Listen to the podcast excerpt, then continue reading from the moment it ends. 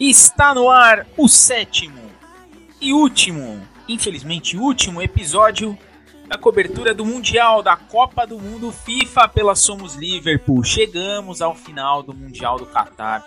Mundial bastante contestado, porém, mundial esse que foi o nosso primeiro mundial juntos aqui.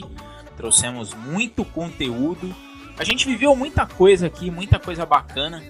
A gente conseguiu fazer bastante análise e, e acho que a gente encerra aí.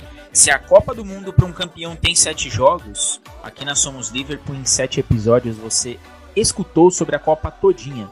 Todos os 64 jogos cobertos aqui pela Somos Liverpool. E hoje, episódio derradeiro. Vocês não estão me vendo, mas eu estou de preto, não estou de luto, mas estou feliz porque acabou a Copa e não porque a Argentina foi campeã, mas porque logo mais tem Liverpool de volta. Esse é o motivo da minha alegria. E vou começar esse episódio 7, esse esse nosso início, né? Essa introdução musical aqui, vocês já podem imaginar sobre quem a gente vai falar. Eu vou iniciar as apresentações desta trupe. Primeiro dando um salve aí pro Dani. Dani segue num compromisso aí. Senhorita Tamara, por favor, libera esse homem. Precisamos dele aqui. E mandando um salve pro Nick, que tá aí pegadaço no trabalho. Ele que é o, o, o criador, o mentor né, intelectual de todo esse projeto. E que não pôde estar aqui em alguns episódios, mas vamos fazer jus aí ao seu projeto, Nick. Último, último episódio a gente vai deixar naquele nível mais alto possível para você ouvir e falar assim: esses caras são demais é, mandar aí depois. Depois eu mando os outros salves internacionais, porque a galera merece, né? Vou começar aí com ele, que é o vice-presidente do Departamento Internacional de História da Somos Liverpool. Ele que tá aí sempre com a gente, sabe tudo. Hoje vai falar muito, muito mais do campo emotivo e do drama do que da parte tática que ele gosta. Johnny, meu querido, seja muito bem-vindo ao sétimo episódio, uma caminhada inteira de Copa do Mundo, com todo mundo que nos ouviu, com todo mundo que nos acompanhou e principalmente com você. Seja bem-vindo, Johnny. Obrigado, Diegão. Boa noite aí, Orlandinho. Boa noite, Rodrigo. Cara, mais uma vez é um prazer estar aqui com vocês, falando sobre futebol, Copa do Mundo. Esse último episódio aí que consagrou a Argentina como campeã mundial, depois de uma fila gigantesca em Copa do Mundo. É, a gente tem para falar de falar de, dessa Copa que só aqui abrir um parênteses rapidinho. O pessoal fala muito, ah, no Catar, país, não sei o que lá. A gente não pode esquecer que já teve Copa na Itália fascista, já teve Copa na Argentina, se não me engano, em 78, do. Oi, esqueci o nome do presidente agora, depois vocês me lembram aí. É... Julio Grondona. É, eu acho que é esse aí mesmo, eu não tenho certeza. Mas enfim, voltando. É, a gente tem que, tem que entender isso, cara, que a nossa paixão por futebol vai estar sempre essa dicotomia com, com o esporte, é, com o esporte visando lucro, com o esporte negócio. Então a gente tem que entender isso também. Não estou justificando, mas é, essa, essas coisas acontecem, normal. E seguir com ele, que é o cara que está sempre presente aqui, ele é o cara mais responsável nas falas. Ele é o cara que eu sou fã. Orlando, seja muitíssimo bem-vindo ao episódio 7, episódio de título. Uma caminhada de sete jogos, uma caminhada de sete episódios aqui conosco. Boa noite, Diego. Boa noite, Rodrigo. Boa noite, João.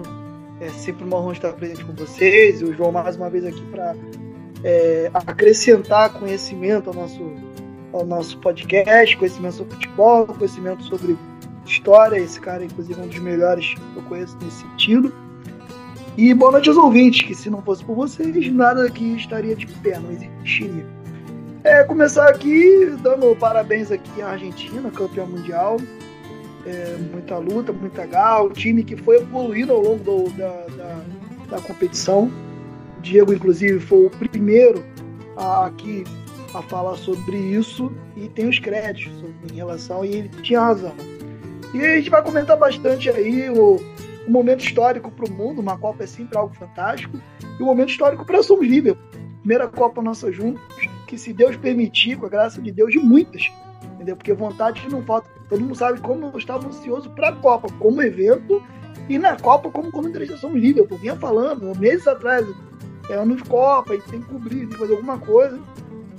E novamente agradecer o Nick por ter sido o, o homem a liderar esse projeto, embora ele não possa estar presente por conta do, das obrigações dele de trabalho. E fica um abraço para ele e pro Dani Boy aí. Vamos que vamos. E ele, que é figura indispensável né, nesse podcast, tá desde o início. Tem aí algumas faltas, eu sou o único que não tem falta nenhuma por óbvios motivos, mas ele faz questão de sempre estar tá por aqui. Rodrigo, você que tá feliz, você que tá contente, não pelo título da Argentina, mas porque a Copa acabou e logo logo tem Liverpool. E tá mais feliz ainda porque a gente chega ao último episódio com uma, uma audiência incrível, uma, uma evolução absurda. Nosso presente de Natal veio adiantado, você sabe o porquê. E sétimo episódio, episódio de título, episódio de Albiceleste Tricampeã. Seja muito bem-vindo, Rodrigo. Salve, salve, Diagão. Salve, amigos da mesa. Salve, Orlandinho. Salve, João. Primeira vez que eu acho que eu tô na mesma banca que ele aqui gravando, né? Então é uma honra aqui estar compartilhando esse momento também com um amigo novo aí. Não novo, de fato, para mim, né? Mas, né? Vocês entenderam aqui gravando um episódio de podcast. Um salve para nossos queridos ouvintes, né? Que, como diz sempre o Orlandinho, é, é, são por eles que nós fazemos isso, esse corre todo. Eles abrilhantam a nossa nossa dedicação com relação a isso. E é um misto, Diegão. Na verdade, eu tô feliz, né? Já até citei que essa semana tem Liverpool City apenas, né, aqui na nossa resenha. Mas Copa do Mundo é Copa do Mundo, né? É só daqui a quatro anos agora. É um evento sensacional, o maior evento esportivo na minha concepção. É, vou sentir falta. sétimo episódio, né, para casar certinho com os sete jogos que findam um campeão mundial como foi a Argentina. Parabéns aos irmãos pelo tricampeonato, igualar o Pelé. Muito, muito bom que isso seja frisado, né? É... Depois de 36 anos eles conseguiram sair da fila, que isso também seja frisado. E, e é isso. Vamos, vamos resenhar um pouco sobre o que foram esses, esses últimos jogos, né? Essas semifinais, essa final. Então, assim, pode falar, João. Quer falar? Desculpa, Rodrigo, esperar você acabar de falar, mas você deu a deixa aí. Só pra, a Argentina em 78 era do Videla, beleza? Só para lembrar que, que essa dicotomia entre futebol e ah, futebol eu achei que era o presidente da federação, não, não o presidente não, da Argentina. Isso, isso, isso. Então, só para lembrar que esse, que esse futebol é nossa paixão e o futebol é negócio, eles vão andar sempre lado a lado com essa dicotomia e, infelizmente, a vida é assim, a gente tem que aceitar às vezes. Aqui também a gente corrige ao vivo e tá certo. Muito bom, João, valeu. Então seguimos, né, para poder, com esse desfecho, né, de Copa do Mundo, resenhar um pouco em cima do que foram esses jogos semifinais, o que foi essa final sensacional. É, tem um adendo relevante para falar sobre a final em si, vou deixar para a resenha fluir, eu poder citar aí até algo que eu ouvi do Paulo Calçade, que me fez, me chamou bastante atenção, achei interessante, mas que foi de fato a maior final Copa do Mundo que eu pude ver. Então foi algo absurdo, acho que foi um jogo sensacional, um jogo muito parelho em determinados momentos, que acabou alcançando um nível de emoção além da conta, tanto que a gente foi, nós fomos para a terceira final apenas que foi disputada nos pênaltis, né, 94, 2006 e agora 2022, é algo que é bem raro falando de Copa do Mundo.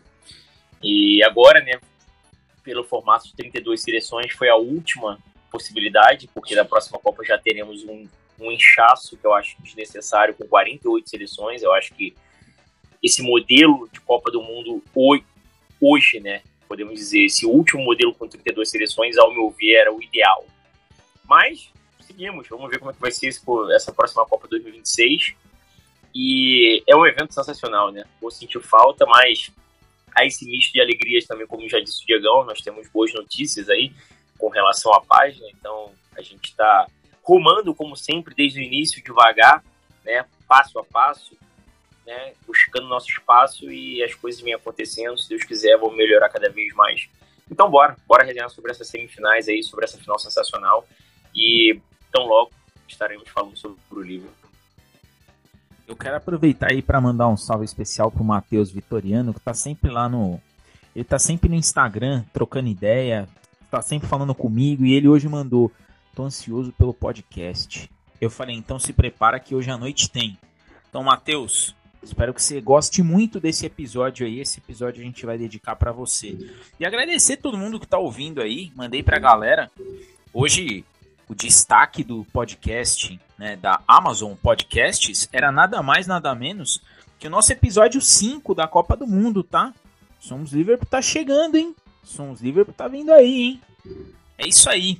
E eu vou começar esse bate-papo aí, uma, um breve relato do que foram essas semifinais, né? Semifinais aí eletrizantes. Vou começar aí, não vou começar por ela, Argentina, começarei por França e Marrocos, porque a gente tem que falar dessa dessa seleção do Marrocos, que foi para muitos a queridinha, né? Foi a seleção queridinha, a seleção que todo mundo olhou ali. A gente tem um pouco dessa coisa em, em todas as competições, né? Quando a gente vê um Davi diante de vários Golias, a gente tem aquele apreço pelo Davi, né? Pelo time pequeno, para fazer história.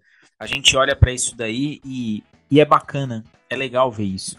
E é legal ver o Marrocos por N motivos, né? É, primeira seleção africana que chega à semifinal de Copa do Mundo, é, fazendo história, mensagens muito interessantes aí para o mundo do futebol e jogando bola.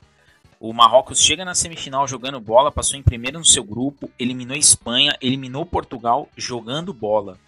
E foi interessante de ver. Contra a França não deu, porque aí você pega uma seleção que é atual campeã do mundo, o mental lá em cima, mas que soube, soube cair de pé.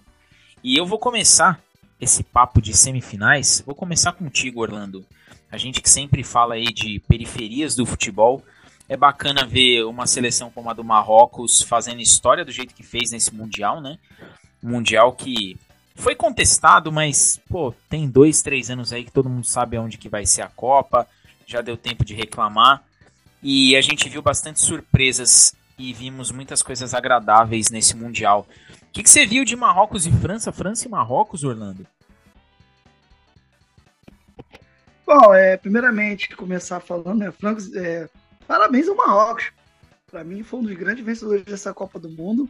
Não foi aquele caso de seleção inferior, né? Ou pequena, na verdade. Inferior é uma palavra infeliz. Pequena, né? Que não tem tradição como seleção de futebol a nível mundial.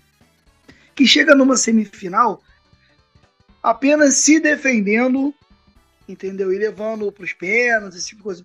Não, o Marrocos, apesar de ter como prioridade a defesa, obviamente, mas teve um contra-ataque a Copa inteira, entendeu? A Marrocos, muitas vezes no jogo contra a Espanha, quase venceu o jogo em contra-ataque. Contra Portugal, uma bola que entrou lá, e mesmo assim não deixou de contra-atacar. E agora veio o elogio no jogo contra a França. Um jogo complicado, uma França obviamente superior, tá? Mas o Marrocos extremamente corajoso. E que o jogo muda com um gol muito cedo, né? Se não me engano, o gol saiu aos 5 a 6 minutos. Isso determina, isso complica demais o lado de Marrocos, porque quando você joga dependendo do contra-ataque e você reconhece a, a, sua inferioridade em relação ao adversário, né? E, e mesmo assim, Marrocos soube jogar o jogo, mesmo assim, Marrocos incomodou e quando teve que propor, se não com tanta criatividade, mas com volume, entendeu? Um time muito organizado, as linhas muito compactas que foi interessante contra a França um outro fator, porque como tomou um gol muito cedo, não deu para compactar as linhas em bloco médio baixo e sair no contra-ataque apenas. Mas mesmo quando subiu, é aí que vem para mim o interessante Marco. Subiu com as linhas compactas, marcando como de ataque e dando dificuldade para a França. Obviamente a França foi superior ao longo da partida, mas Marcos teve suas oportunidades. Não abriu mão do jogo. Jogar defensivo não é abrir mão de jogar. Entendeu? Tanto é que eu critiquei lá atrás a questão da Croácia, que tinha uma posse de bola estéreo, que tudo bem, a estratégia deles, embora eu tenha dito, eu, eu considero covarde. Mal que o time de time que jogou defensivo e não foi covarde. São coisas extremamente diferentes. Perdeu na questão da qualidade técnica, na questão da, da França. E que diga-se de passagem, Marcos não é nenhum nenhuma, como posso dizer, nenhum cego, né? Ninguém, nenhum tão frágil tecnicamente, não, porque tem jogadores que atuam em grandes ligas.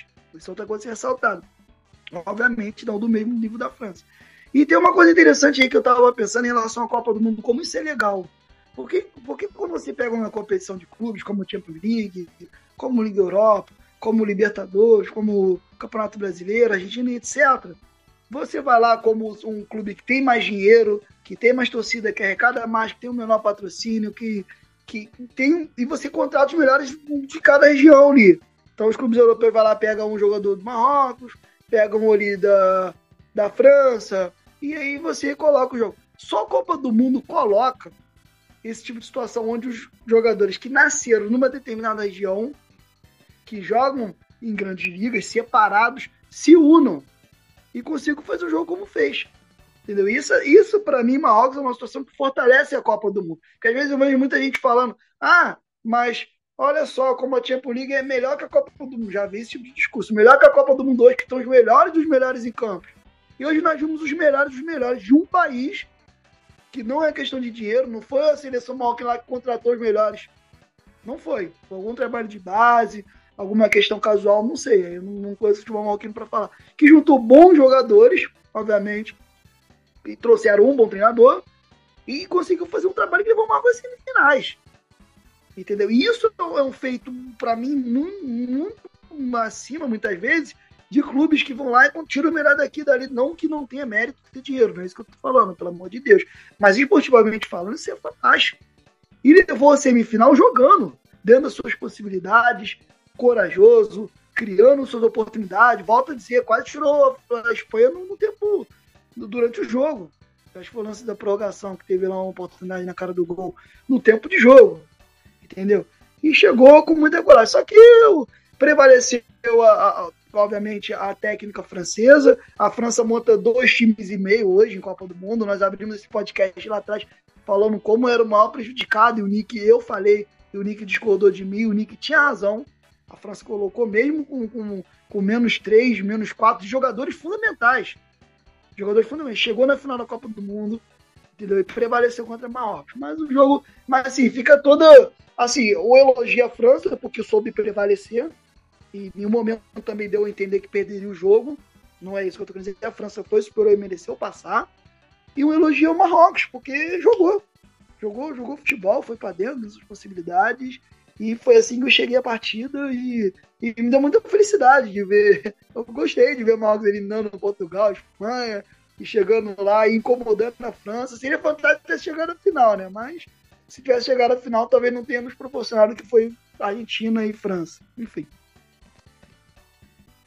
Rodrigo, França e Marrocos, um jogo que para muitos, né, tinha aquela esperança pequenininha, pô, o Marrocos vai disputar uma final de Copa do Mundo, mas chega em algumas fases de Copa que a camisa fala mais alto, é isso, Rodrigo? A gente sabe que determinadas situações, em qualquer competição de futebol, né, a gente tem aquele velho jargão que é a camisa pesa, né, não tem jeito. É... E qualidade técnica nesse, nessa partida em si acabou ajudando com relação a isso. É, eu concordo com o Orlandinho, eu acho que Marrocos pô, fez uma Copa absurda já. Né? A primeira seleção africana está entre os quatro melhores, as quatro melhores seleções do, do mundo, né? Isso é um feito já absurdo. É, e tinha de fato um padrão de jogo onde aproveitava muito o contra-ataque. Né? O time jogou muito assim a Copa inteira, se deu muito bem dessa forma de jogar, com essa forma de jogo. E eu acho que tinha que prevalecer esse estilo de jogo contra uma França que era atual campeão mundial. Né? É, eu também acho que a França sofreu um pouco mais do que devia, né? apesar de ter achado um gol. Né? Acho que foi muito mais é, falha naquele primeiro gol ali da, da, da, do sistema defensivo marroquino do que uma, uma boa jogada criada pelos franceses. E aí, quando você abre 1 a 0 né, dificulta, né? Que você precisa sair um pouco do seu estilo de jogo que prevaleceu até ali pela, na Copa do Mundo inteira e ter que buscar mais para poder é, chegar ao empate. E aí eu acho que dificultou, e é, a França faz o 2 a 0 e merecidamente chega à final. E a gente, com todos os debates e brigas e discussões, nosso grupo lá do Brasileirão, lá, né, que virou Copa do Mundo nesse período, se tem uma coisa que eu acho que ficou clara e foi quase que unânime para todos que das três citadas favoritas no início da Copa, duas chegaram à, à final foi a França e a Argentina, né? Muita gente colocava, assim como eu, o Brasil por fora. Eu, eu citei várias vezes que eu achava que as três grandes favoritas para essa Copa seriam essas três seleções. Duas cumpriram com a previsão e chegaram à final. Tivemos a Argentina campeã, né? Então, acho que o caminho da França foi esse, um mérito absurdo desse, desse trabalho de Deschamps, né? Oito anos aí de um trabalho absurdo. Duas, duas finais de Copas seguidos, né? São dez anos já. Então, dez anos, de jogo tá me corrigindo com duas finais de Copa seguidas, sendo campeão em uma, vice na outra. Acho que não tem, não pode nem reclamar, né? É, se chega na, na próxima... Rodrigo. Oi. Ah, e um vice de e um vice de Eurocopa, tá? E um, vice, vice de exatamente. Exatamente. Então assim, um trabalho absurdo, né? É claro que fica aquela mágoa dos jogadores franceses, aquela tristeza, etc. Uma partida absurda do Mbappé, apesar de ter começado a ser uma partida absurda após o primeiro gol, que ele estava meio sumido no jogo, né? Ele estava até tentando, mas não estava conseguindo tanto assim. E aí, quando ele faz o primeiro gol, acho que parece que ele desencadeia o modo vou resolver essa parada sozinho. Que aí ele encapeta, né? Faz, fazer três gols numa final de Copa do Mundo não é para qualquer um, é algo absurdo. Né? Então, é, a gente até ficou com aquela, aquela relação da dúvida se se chega a, a apontar né, um hat-trick por conta de ter sido um gol é, no tempo, no extra time, vamos dizer assim, né, no tempo na, na prorrogação. Então, não sei se isso contabiliza como um hat-trick, mas foi sensacional o que ele fez. Né? Então, voltando ao jogo da França e de Marrocos, eu acho que deu o previsto, né? deu o que a gente imaginava, assim como no jogo da, da Argentina. A gente imaginava que tinham dois favoritos em cada semifinal. Uma era a França e outra era a Argentina. E deu a lógica ali naquele momento. Infelizmente as zebras pararam por aí, porque nós tivemos várias aí durante essa Copa. Eu acho que foi a Copa das Zebras, né? Podemos dizer assim, tivemos jogos absurdos. A própria Argentina sofreu com uma, né? Perdeu o primeiro jogo lá para a Arábia Saudita. Foi algo que ninguém. Acho que nem o, nem o torcedor mais é, cético poderia imaginar que algo absurdo daquele poderia acontecer com a seleção como a Argentina perder para a Arábia Saudita. E aconteceu. E tivemos outras, né? É, então, assim, cara, não, não tem muito do que fazer. Essa seleção do Marrocos entra para a história, né?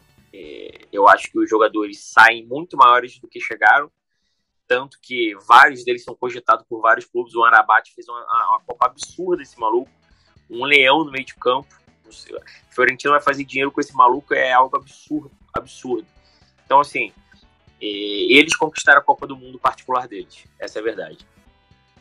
Vou jogar aí pro João a outra semifinal. Vou começar contigo, João. Argentina e Croácia, a Croácia que mandou o Brasil para casa ali nos pênaltis, foi simplesmente trucidada pela escaloneta. A Argentina fez um jogo ali, não vou dizer tranquilo, mas um jogo muito consciente de tudo que o que podia ser feito muita o pessoal da Croácia, o Slajko Dalic, falou bastante ali do Messi, que não via problemas em marcar o Messi, que não ia fazer marcação individual, mas o que ele viu foi um estrago da escaloneta para cima deles. A Argentina indo para a final, a Argentina que toda vez que vai para a semifinal nunca perde. É um detalhe interessante isso daí. É, chega à final, mostra que a Croácia só ganhou um jogo, né? Até aquele momento, só tinha ganho do Canadá mas deixou claro, na sua visão, João, a superioridade da Argentina ou as fragilidades da Croácia? O que, que você viu dessa Argentina da escaloneta que passou diante da Croácia para ir para a final?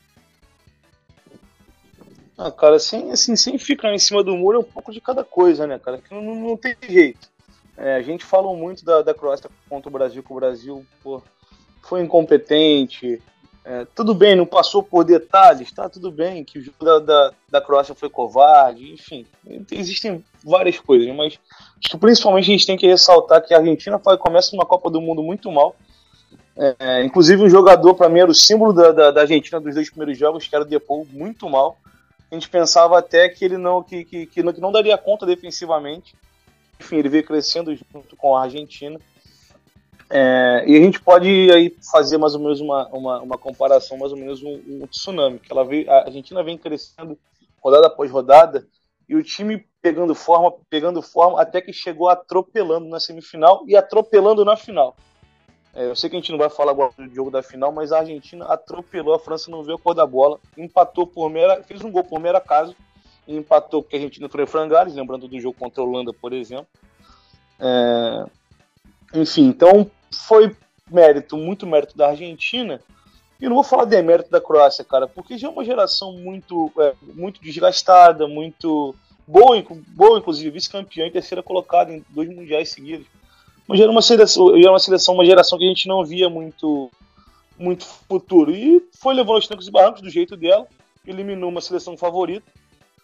É, e não vou querer que eu fale do Brasil de novo, porque já passou, enfim, mas é, infelizmente a gente tem essa tendência, mas é porque dói um pouquinho também. Mas é, foi mérito, muito mérito da Argentina, muito mérito do, do Scaloni, o treinador corajoso, muito mérito do Messi, que carregou a seleção inteira nas costas. Óbvio, a gente vai falar de jogadores individualmente, do Di Maria, é importantíssimo na final. A gente vai falar depois do Depou, que cresceu, que para mim no início era o pior jogador. É, inclusive o Nick também falava muito mal dele. E eu só lembrava dele vendo a final, falava, cara, meu Deus do céu, esse cara voltou, começou a jogar bola, né? na, na, na seleção. Então é isso, cara. Um pouquinho de cada coisa e a gente tem todo o mérito. A Croácia não viu a cor da bola. O Modric, cara, fiquei triste, assim, entre aspas, porque eu gosto muito do Modric, mas a seleção dele também não, não, não tinha um ataque poderoso. Tinha um meio-campo interessante, mas nada que pudesse fazer mais do que isso. Fez até mais do que eu esperado. Orlando, uma Argentina que passou por cima da Croácia, é, algumas, algumas coisas, e aí eu vou, eu vou pensar isso daí para ouvir de você, que eu acho interessante. É, a atuação do Modric nessa Copa, né? É, o Modric ele é um símbolo de uma, de uma geração que. Aí eu acho que eu, você e o João, a gente acaba ficando bem tranquilo para falar disso. É a geração que. A geração da guerra, né? A geração ali da Guerra dos Balcãs. É, cada jogador tem a sua história em particular com o conflito. Cada jogador ali tem o seu é, a sua história de vida, né? O porquê chegou ali no futebol. E, e é muito legal ver o Modric é, seguindo é, pela segunda Copa sendo um protagonista, né? Se em 2018 ele foi protagonista de uma Croácia que talvez estivesse vivendo seu auge técnico, é, nessa Copa do Mundo ele foi o protagonista de uma Croácia que se segurou até onde deu, foi até onde conseguiu mas que chega com números incríveis. Duas Copas do Mundo, foi para a semifinal nas duas. Ela chegou entre as quatro melhores em duas Copas. O que, que você viu dessa derradeira participação do Modric em Copa do Mundo aí, em mais uma semifinal de Copa, agora diante de uma Argentina? Eu vi um time que foi amassado pela Argentina. O jogo começou parelho, o jogo começou parelho de fato, não estava tão fácil, mas a Argentina fez uma coisa que, obviamente, sempre fala aqui, eu não sei mais que treinador de futebol, não, tá? Mas algumas coisinhas eu sei e posso opinar. O jogo da Croácia é muito forte no meio de campo. O jogo da Argentina é muito pelo meio também. A construção é feita pelo meio. A briga da bola é pelo meio. E a Argentina foi e prevaleceu. Brigou ali no, pelo meio ali, começou a ganhar umas bolas. E numa bola que entrou na, na questão do lance do pênalti, Muita gente disse que não foi, muita gente disse que foi, tá? Eu sou da seguinte opinião: tanto marcar quanto não marcar cabia nessa situação. Porque o menino, eu agora me esqueci o nome dele, Diego, o 9 da Argentina, que você pode me ajudar? Lembra? O menino, o centroavante da Argentina. William Alves. Recebeu a bola. Isso, o Alves, ele recebe a bola e ele tira. Aí você vai dizer, ah, não, mas ele deixou o fundo dos destaques da Copa, inclusive, ele tira do goleiro e vem, ah, mas o goleiro não foi para cima, mas o goleiro também não fez a menor questão de tirar o corpo. Inclusive, me parece ter ampliar o espaço. Então, eu acho que cabe as duas interpretações. Só que a partir do momento que sai o primeiro gol da Argentina, já era. Porque a Argentina é um time que, como eu disse, muito compactado. A Croácia tem como característica tomar a bola, manter ela numa posse de bola estéreo, que eu, Orlando Félix, considero um jogo não feio, mas para mim, como eu disse, no, no, no, bom sentido, sim. Se funciona, é o mérito deles lá, mas eu não gosto, me parece por parte. Mas manter uma posse de bola estéreo o tempo inteiro para tentar provocar uma prorrogação em pênalti, ganhar no cansaço, ganhar na mentalidade. Isso tem seu mérito, né, de fato. Só que depois de 1x0 a Argentina já era. Não, não conseguiu, a Argentina não passou a dominar todas as coisas do meio de campo. O time argentino é um time muito compactado por dentro e consegue fazer passes verticais. Não um passe de bola estéreo, é um jogo por dentro com passes verticais. Entendeu? E aí você tem a cereja do bolo, porque se não tivesse esse cara, o sistema não funcionava, era o Messi. Entendeu? Você tem esse Messi que é um meio de campo voluntarioso, é o meio de campo que tem uma certa técnica com o principalmente, que acho que ele é o mais técnico depois do Messi no meio de campo. Só que quem é a cereja mesmo de fato é o Messi. Aí numa segunda bola ele mete lá no minuto, pum, 2 a 0 Aí já acabou, entendeu? E aí você tem a soma de duas coisas. Tudo, tudo, as coisas na vida são soma de fatores, não é um fator. Você tem um time disciplinado taticamente, que não é brilhante, entendeu? Não é brilhante, mas tem lá seus bons jogadores. E tem um diferencial que é um dos maiores jogadores da história, o Messi, que naquele jogo resolveu carregar. Questão do pênalti, o, depois veio um 2x0 e dali pra frente já sabia que a Croácia ia empatar, entendeu? Isso aqui fala que sem desmerecer a Croácia, mas não tinha condições. Do, como eu falei, e aí começou a tentar sair, porque não tem mais o que fazer. Copa do Mundo, você perdendo por dois, perdendo por quatro na semifinal, você tá eliminado. E aí você tenta alguma coisa, tentou o jogo aéreo, começou a enfiar a bola na área, aquela coisa toda, pum, só 3x0 Argentina. Entendeu? 3x0, passou-lhe o carro. Inclusive aconteceu o que eu ia falar, que eu falei, na verdade. Eu falei com muitas pessoas. Ah, não sei o que eu falei, olha só. O jogo da Croácia e o Brasil, a Croácia tem seu mérito? Claro que tem, ninguém passa sem mérito. Mas o Brasil pipocou também. O Brasil pipocou. E a Argentina foi lá e mostrou como se faz. Você pega um time que, que é bem treinado, que tem lá seus méritos, esse seu meio de campo muito forte. Entendeu? Aquela trinca de meio de campo da Croácia é incrivelmente forte.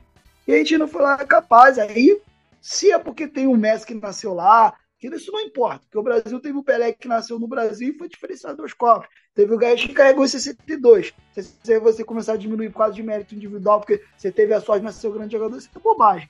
Entendeu? E aí soube prevalecer, soube fazer o Messi, e aí também carregar, se sentir à vontade, entendeu? E entra um pouco também do Diego, que o Diego falou lá no primeiro episódio, sobre a galera estar tá disposta a correr pelo Messi, a fazer dele o protagonista. De fato, isso se comprovou nesse jogo aí mais uma vez e o Messi decidiu. Decidiu. E a Argentina chegou na final com folgas. Eu, eu, e assim, novamente, que não quero pagar como eu te disse, eu te disse, mas eu imaginei isso, a gente ainda passaria o carro na praça.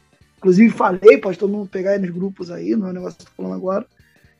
E é isso, mereceu chegar na final e com muita justiça. Foi esse jogo que eu vi, cara. Depois, o jogo até o 1x0 tava muito pegada, a briga no meio de campo era muito intensa. Depois que a Argentina fez o gol, o Croácia teve que sair, meu amigo. E não tem nenhuma vocação ofensiva esse time atual da Croácia. Aí o time da Argentina ali, pum, pum, pum, com o Messi decidindo 3 a 0 fácil. Só um adendo aqui rapidinho. Já faz alguns dias que rolou a semifinal, tinha quase esquecido disso. Cara, não foi pênalti nem aqui nem na China, brother. O, o atacante atropela o goleiro, velho. Não, eu já disse, eu discordo, eu acho que o goleiro, assim, eu acho que a tua visão faz sentido de não marcar, concordo com você nesse sentido, mas ao mesmo tempo para mim cabe o pênalti.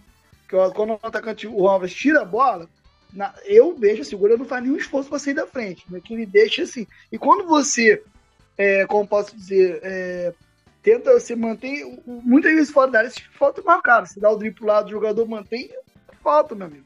Entendeu? Então, assim, como eu disse, qualquer uma das interpretações, na minha visão, cabe. Não acho um absurdo marcar esse pênalti, como não acharia nenhum absurdo alto não marcar. Só isso. É o que Até porque o goleiro ele se mantém ali como um obstáculo para obstruir a passagem, né? Isso daí para mim foi, isso daí para mim foi mais pênalti do que o pênalti na final do Dembélé. E eu vou com você agora, Rodrigo. A Argentina passou o carro na Croácia, fez o que infelizmente o Brasil não fez, passou por cima sem pena e chegou na final gigante demais, jogando uma bola absurda e com um Messi iluminadíssimo. O que, que você viu dessa semifinal, Rodrigo? Eu acho que foi o melhor jogo da, da seleção argentina nessa Copa, né? De forma assim geral, com, com competência de chegar e poder levar o resultado do começo ao fim sem sustos, né? Porque teve um momento lá, como, como já disse até o, o João, apesar de ter jogado muito bem a final ali, tem o seu apagão e toma ali um empate, né, no final do jogo ali, que vai para prorrogação, etc. Com a Holanda também passa por isso, porra, controlou o jogo todo basicamente. E, e aí, porra, permite com que a Holanda no, com aquela jogada ensaiada sensacional que só o Vangal pode proporcionar no futebol, né? Aquela bola que foi, aquela falta que foi pro Weg Horst. Então, leva o, o, o jogo para prorrogação de novo, para mais um pênalti. Então, assim, eu acho que dos jogos que valia muito para a Argentina, né, e contra uma seleção que não que fosse mais forte ou do mesmo nível, mas que poderia talvez dar um pouco mais de dor de cabeça, né, poderia dar um, um certo trabalho, foi o melhor jogo da, da seleção argentina, ao meu ver, que controlou do início ao fim, fez o 3 a 0 passou o carro. O Messi, pô, sensacional, ele realmente foi, sei lá, em alguns jogos 80%, em outros 70% dessa seleção argentina na Copa né? É, ele é muito responsável por esse título. Já tinha carregado um bando em 2014, que essa seleção é minimamente bem treinada, né? A gente vai chegar ao ponto do Scaloni, que viu seus erros do início né, da, da primeira partida e foi corrigindo ao longo dos jogos, foi lendo, tendo uma leitura de jogo a jogo para poder chegar nessa final, né? E muito do Messi, juntamente com o Scaloni, o próprio Martinez, que também fez uma Copa muito segura, né? E o moleque Álvares que se descobriu, né? Tem aquela situação, né? Tem jogadores e jogadores. Tem jogador que nasceu para jogar uma Copa do Mundo. Talvez esse moleque aí seja esse caso. É, é, é a mesma coisa do Mbappé. É, é, é, eu tenho minhas críticas com relação ao Mbappé. Né? Eu acho que ele tem uma mídia assim como o Neymar teve desde quando surgiu, ele teve também, né? É, é, com relação ao surgimento dele, e aí muito novo é campeão mundial, isso explode, né? Então, mas é um ótimo jogador. E só que parece que em Copa do Mundo o maluco liga um modo deixa comigo, entendeu? Então, assim, há jogadores e jogadores para isso, e esse Julian Álvares parece que se encaixou perfeitamente nesse contexto. E, e como é bom, né? De fato, a gente vê um 9 atuando como um 9, né? Vamos, vamos ser sinceros, né? Ainda mais nesse futebol moderno de hoje em dia, que tudo é falso 9, não sei o que, sei que é lá, e blá blá blá, e blá blá blá. A gente tem um jogador que, que jogue como 9 é muito bom, né? O cara é um moleque que entrou, fez os golzinhos dele lá, teve sua participação direta com relação a esse título, um moleque novo, que pode ser muito bem explorado pelo Pepe Guardiola, agora que falta muito maior do que quando chegou nessa Copa né? E a Argentina mereceu, cara. Mereceu, fez exatamente o que, como disse o Diegão, que o Brasil não conseguiu. É, venhamos e convenhamos também que aquele aquele aquele gol do Álvares, né? É, é tem umas coisas que acontecem que com, o Brasil não acontece, né? O Livakovic pegou a porra toda lá. O gol do Álvares, ele sai levando, bate aqui, bate ali, bate ali. Quando ele, quando ele menos percebe, ele tá de cara por ele só tira. Sim, são coisas que, cara, são escritas pelos deuses da bola. Era chorar, Rodrigo. É, era, era... Chorar, não, não é choro, não. Eu acho é, isso daí são coisas que os deuses da bola é, é, ajudam nesse, nesse sentido. Eu acho interessante isso. Era para ser, tá ligado?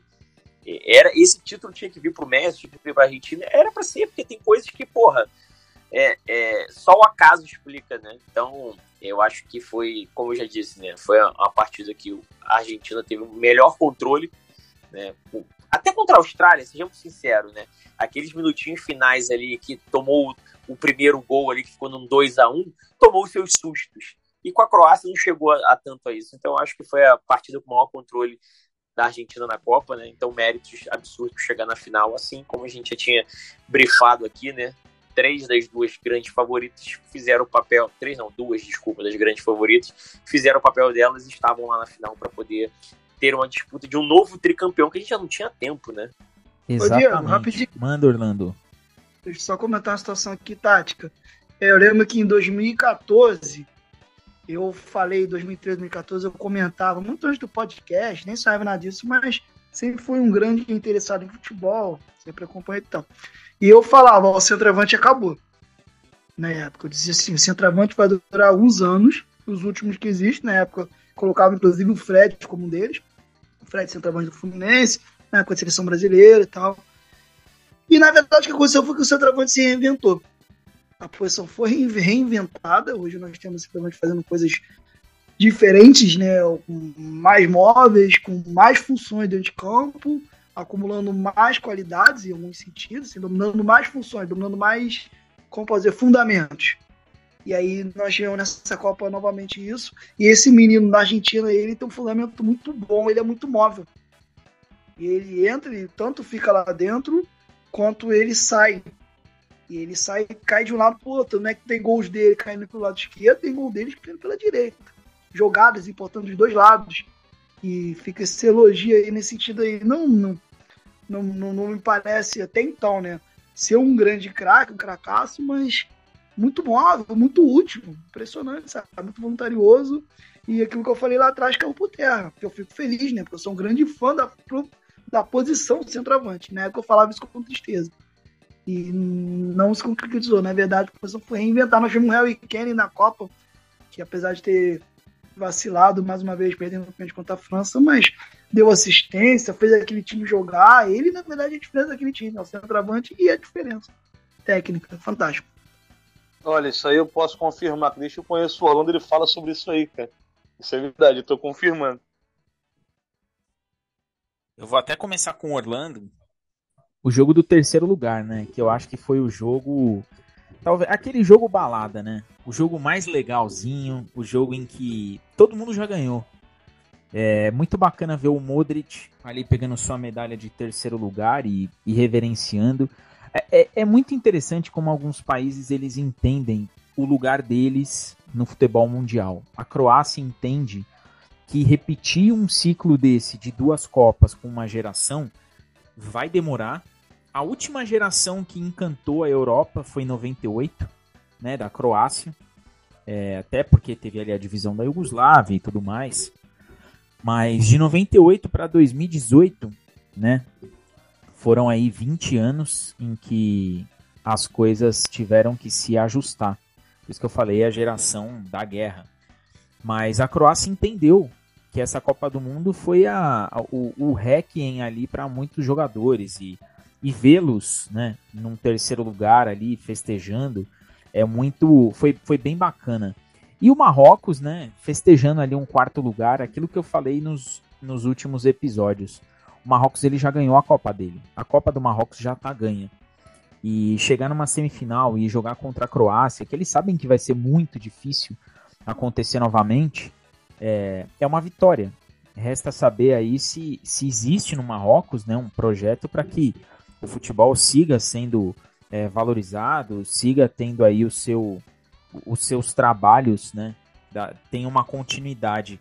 O que, que você viu desse terceiro lugar, que foi aquele jogo amistoso da paz, né? O que, que você viu aí, Orlando? Diego, literalmente o chamado amistoso da paz. Porque o Marrocos tinha vencido a Copa dele. Você muito feliz com, com, isso. De fato, Marrocos tinha chegado entre os quatro, cara. Não tinha, nem esperava isso, ninguém imaginava. Entendeu? Chegou entre os quatro. A Croácia, que, como disse, de maneira até crítica, né? Jogou foi um futebol muito recuado. Na final se soltou mais. Se soltou um pouquinho mais. E um jogo que não serve assim, tanto como parâmetro, porque o cara que venceu fala, bacana, sou o terceiro lugar, cheguei entre os quatro, tá legal, bacana. E o cara que perdeu, que se não for de maneira humilhante, como foi o Brasil em 2014 para a Holanda, aquilo foi humilhante, se não for de maneira humilhante, também é legal, pô, bacana, perdemos, não desse lugar, mas não vale tanta coisa. Entendeu? Foi um jogo que ambos tentaram um pouquinho mais, saíram de suas características, porque a Croácia foi um pouco mais ofensiva que o habitual durante a Copa inteira. E Marrocos tentou, assim, agora já que não tem mais aquela tensão toda, não precisa manter tão compactado aqui para sair contra-ataque. E vamos jogar um pouquinho mais solto também, entendeu? E às vezes o jogo desse lugar é muito interessante nesse sentido. É meio que um, uma, uma competição, é um jogo de competição, oficialmente como é de fato, com clima de amistoso. Entendeu? E aí acontece qualquer coisa. Pode ter sido numa bola de uma tinha entrada, era 2x2, sendo pênalti, ter sido 2x1, enfim. O que eu mais vejo é são times saindo de suas características, jogando futebol aliviado, sem aquela pressão absurda de um mata-mata. o que faz o mata-mata se tornar espetacular é essa emoção de ser eliminado, e aí você joga o tempo todo ali tenso, ah, tomando cuidado, qualquer lance, transforma muitas vezes o jogo em jogos feios.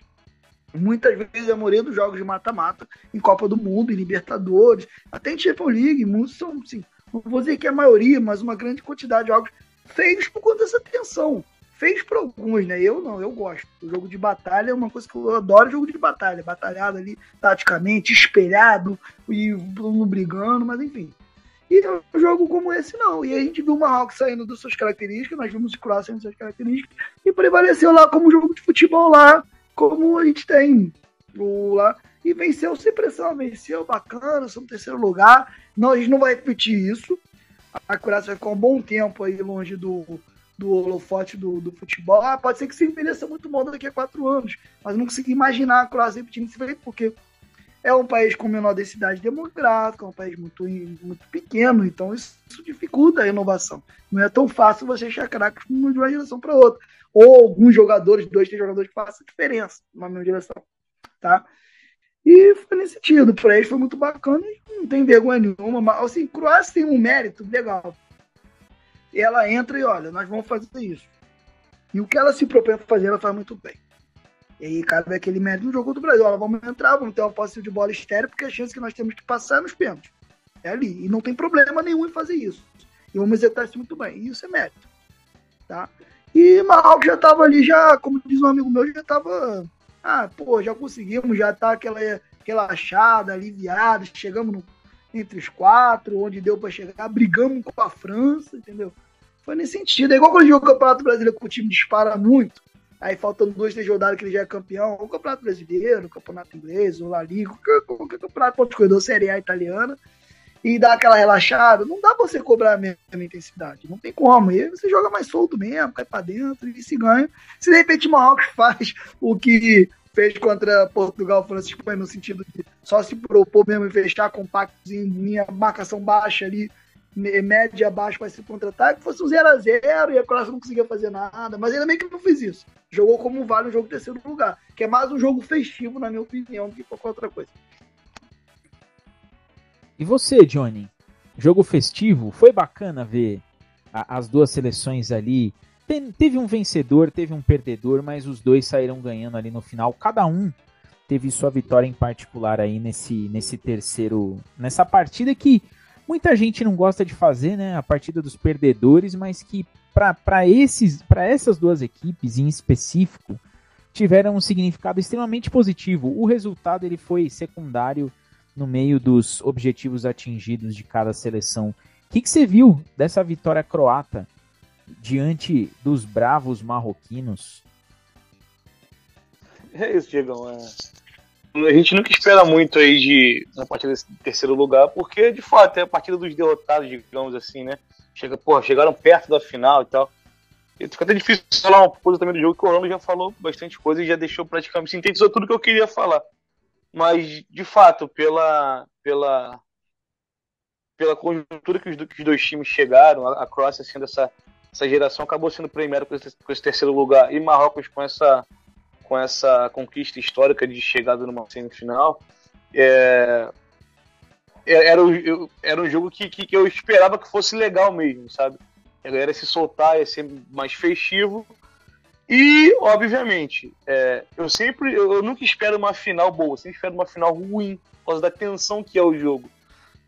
E eu imaginava antes de assistir a final que o jogo em terceiro lugar seria mais legal por causa dessas circunstâncias é, de festa das duas equipes. Só que a final surpreendeu todo mundo.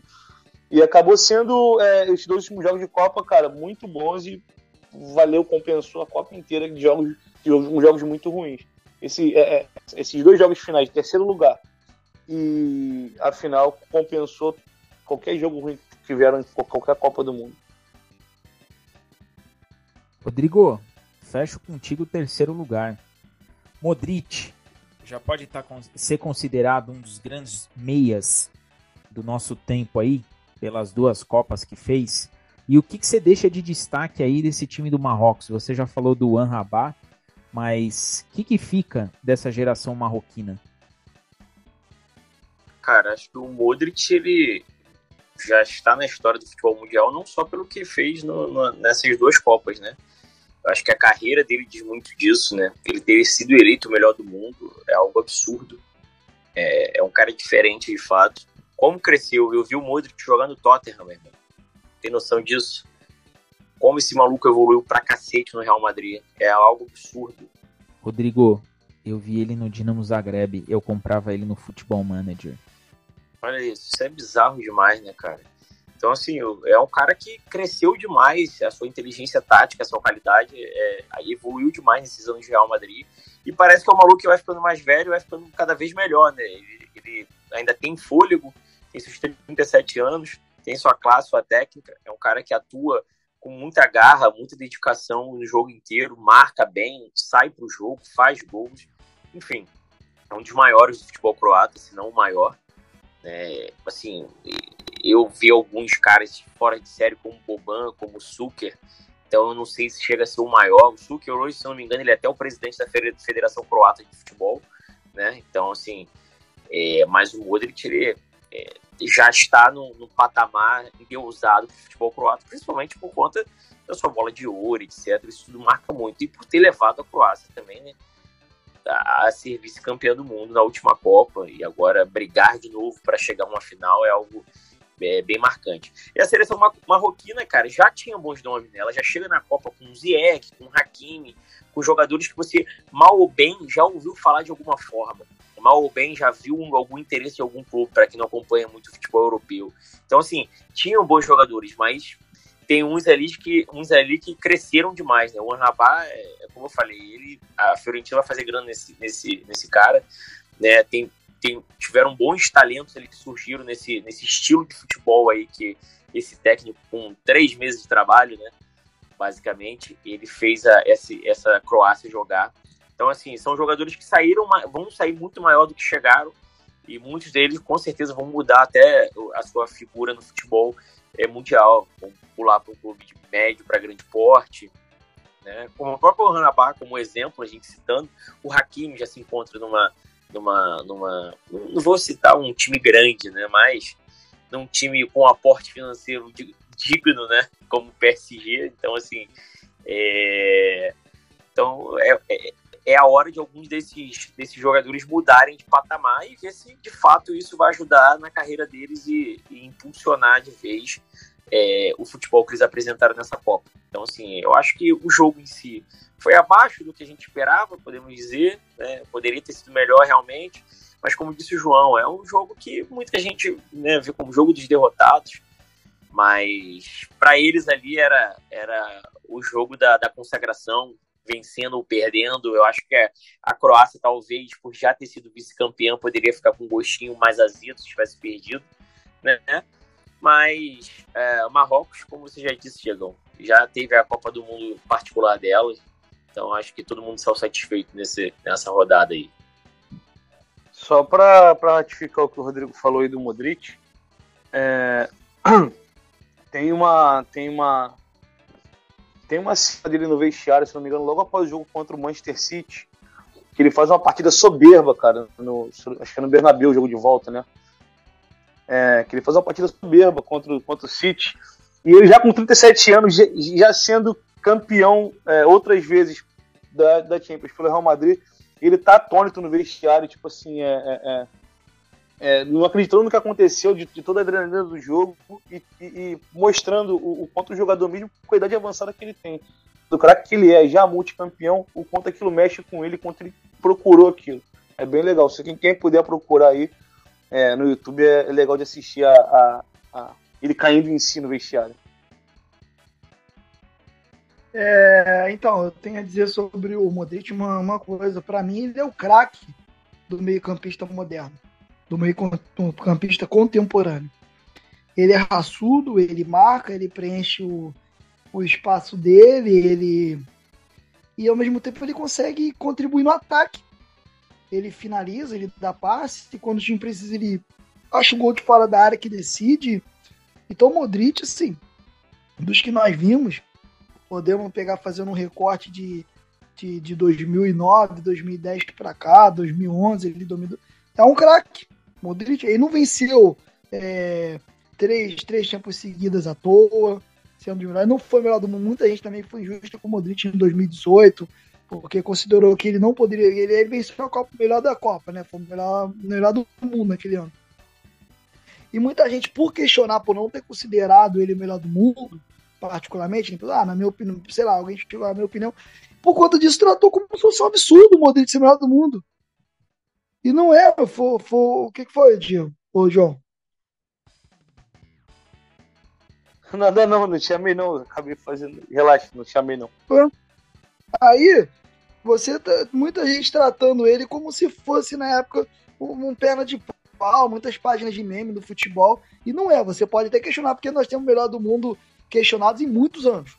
Isso é questionado sempre. Ah, esse a gente não considera, a gente não considera, mas o Modric é um craque da função, é um craque do meio de campo e é um craque do meio campista contemporâneo. Entendeu? Isso que eu tenho a dizer. E, e merece sempre. É um dos maiores que eu jogar da função. É indiscutível esse, esse tipo de. Não tem, não tem discussão sobre isso.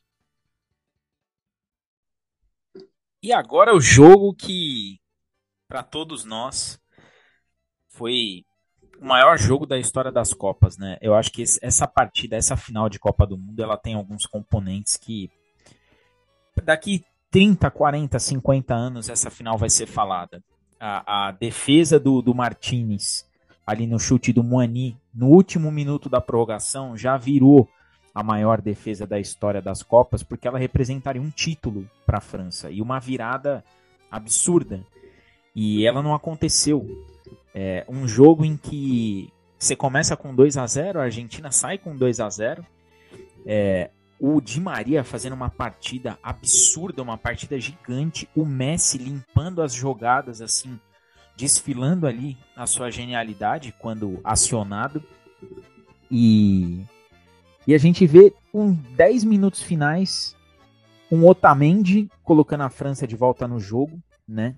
Dando ali uma, uma chance para o Mbappé chegar no gol e ele sofre o pênalti e converte o gol. E no lance seguinte, o Mbappé faz um golaço, dá uma sobrevida ali para a França e para, né, os corações de, de quem ama o futebol.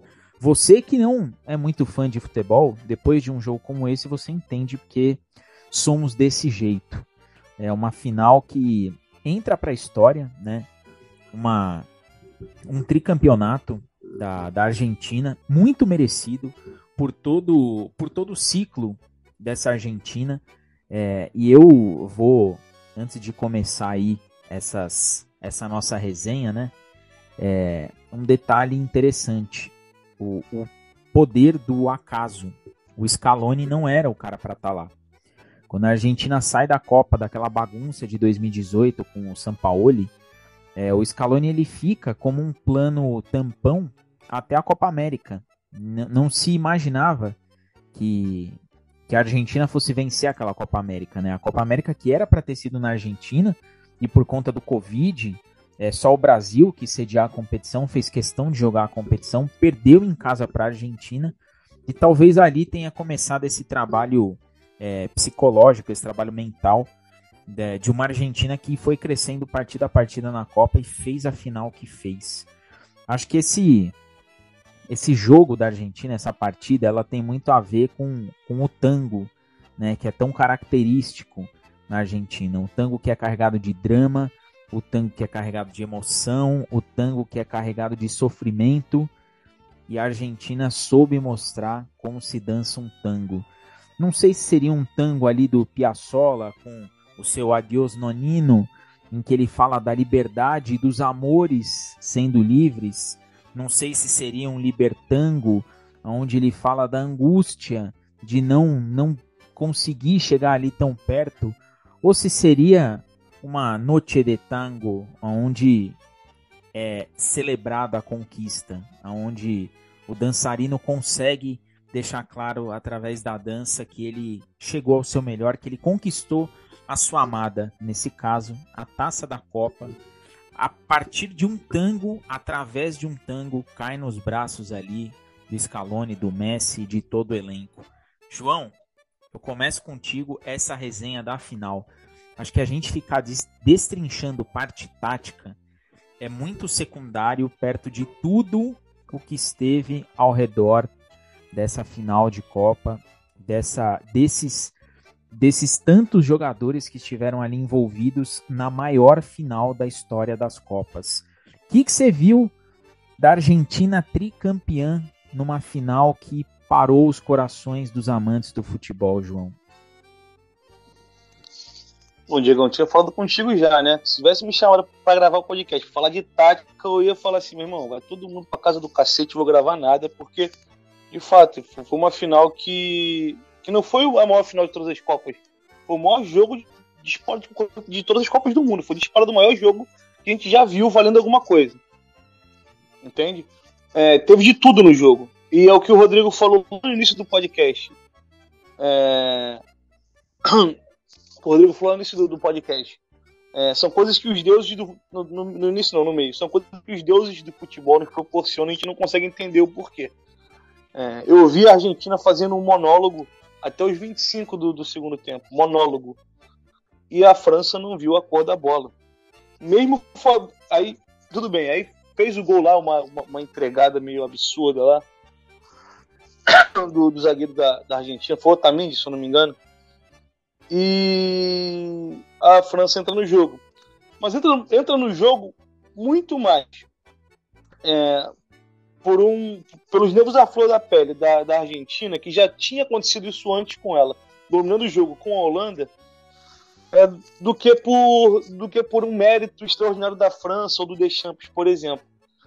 É, e eu, assim, e aquele negócio, uma vez voltando, parece que são coisas que os deuses do futebol nos proporcionam. É, eu acho que a Copa não poderia ter ido para o Messi, por exemplo, merecia muito. É, com o Mbappé fazendo uma final até os 25 minutos do segundo tempo, do jeito que estava fazendo. Ele falou: não, esse moleque tem que estar no jogo para dar esse a mais, porque ele merece também. Porque é um moleque com 23 anos que, cara, meu Deus do céu, é, é chegou em, em, duas Copas seguidas, a primeira com 19, essa agora com, com, com 23. É, que, que ele chegou em uma final, foi campeão sendo o protagonista e foi vice-campeão também sendo protagonista e artilheiro. Então, um moleque também que merece muito. Não é que seja um mala sem alça, que é um mala mesmo, igual o Neymar, outro mala, mas merece muito estar onde está e, e, e meter um hat-trick na final. Para mim não tem discussão se foi nos acréscimos. A bola estava rolando ainda, não foi para os pênaltis, tá, tava valendo. É, coisa que só um jogador na história tinha feito, se eu não me engano, foi, o, o foi na, na, Copa de 66. É, com um jogador da Inglaterra que eu não vou lembrar o nome agora. Geoffrey é, então, Ah, então, muito obrigado. É isso aí mesmo. Eu não ia lembrar nem se me pagasse. É, então, é, é, é teve, teve de tudo na final. Aí chega pro, rola um empate, a gente fala, meu Deus do céu, o que está acontecendo? Não é possível que a Argentina, com o jogo que tinha na mão, vai entregar. Aí começa a prorrogação, e a prorrogação foi melhor do que o próprio jogo. Porque, porque eu pensei, assim, a prorrogação a galera vai se segurar. Não se segurou. Todo mundo buscou a vitória. E ele falava assim, cara, acho que a Argentina vai, vai rodar, porque tá se, se lançando muito ao ataque, cara. É, a França tem muita qualidade, obviamente. É, vou só voltando um pouquinho que eu esqueci de falar. A gente, é, por mais que a França não tenha feito um bom jogo, o Mbappé tenha, tenha sido destaque individual, etc. É, a gente tem que destacar também a, a, a coragem do Deschamps. Mesmo que, que, as mudanças dele, antes de acabar o primeiro tempo, é, não tenham surtido tanto efeito assim, e não tenha mudado, botar a França de volta ao jogo, mas ela voltou a equilibrar. Mesmo que a Argentina no segundo tempo tenha se mantido melhor, é, não foi o baile que foi. É, mas enfim, voltando né, à, à, prorrogação. E apesar do Lautaro Martins, apesar dele, né, a Argentina acabou sendo campeã. E com o chute dele, com, com, com o Messi, acho que foi ele entrando em condição, o Messi, acho que foi ele entrando em condição, foi ele, eu acho. É, finalizando por uma defesa bonita também do, do, do, do Lohri, com, com o zagueiro da, da, da França dando, dando condição com a bunda, literalmente com a bunda. Ele finaliza, o Lohri faz uma defesa e a bola sobra pro Messi empurrar pro gol. Eu falei assim, pô, acabou o jogo, né? Argentina campeã. E, cara, eu não sei, é, é, eu não sei se é ironia do, do destino, o que que é. uma equipe, me corrija se estiver errado, com sete partidas teve quantos pênaltis a favor? Seis? Cinco?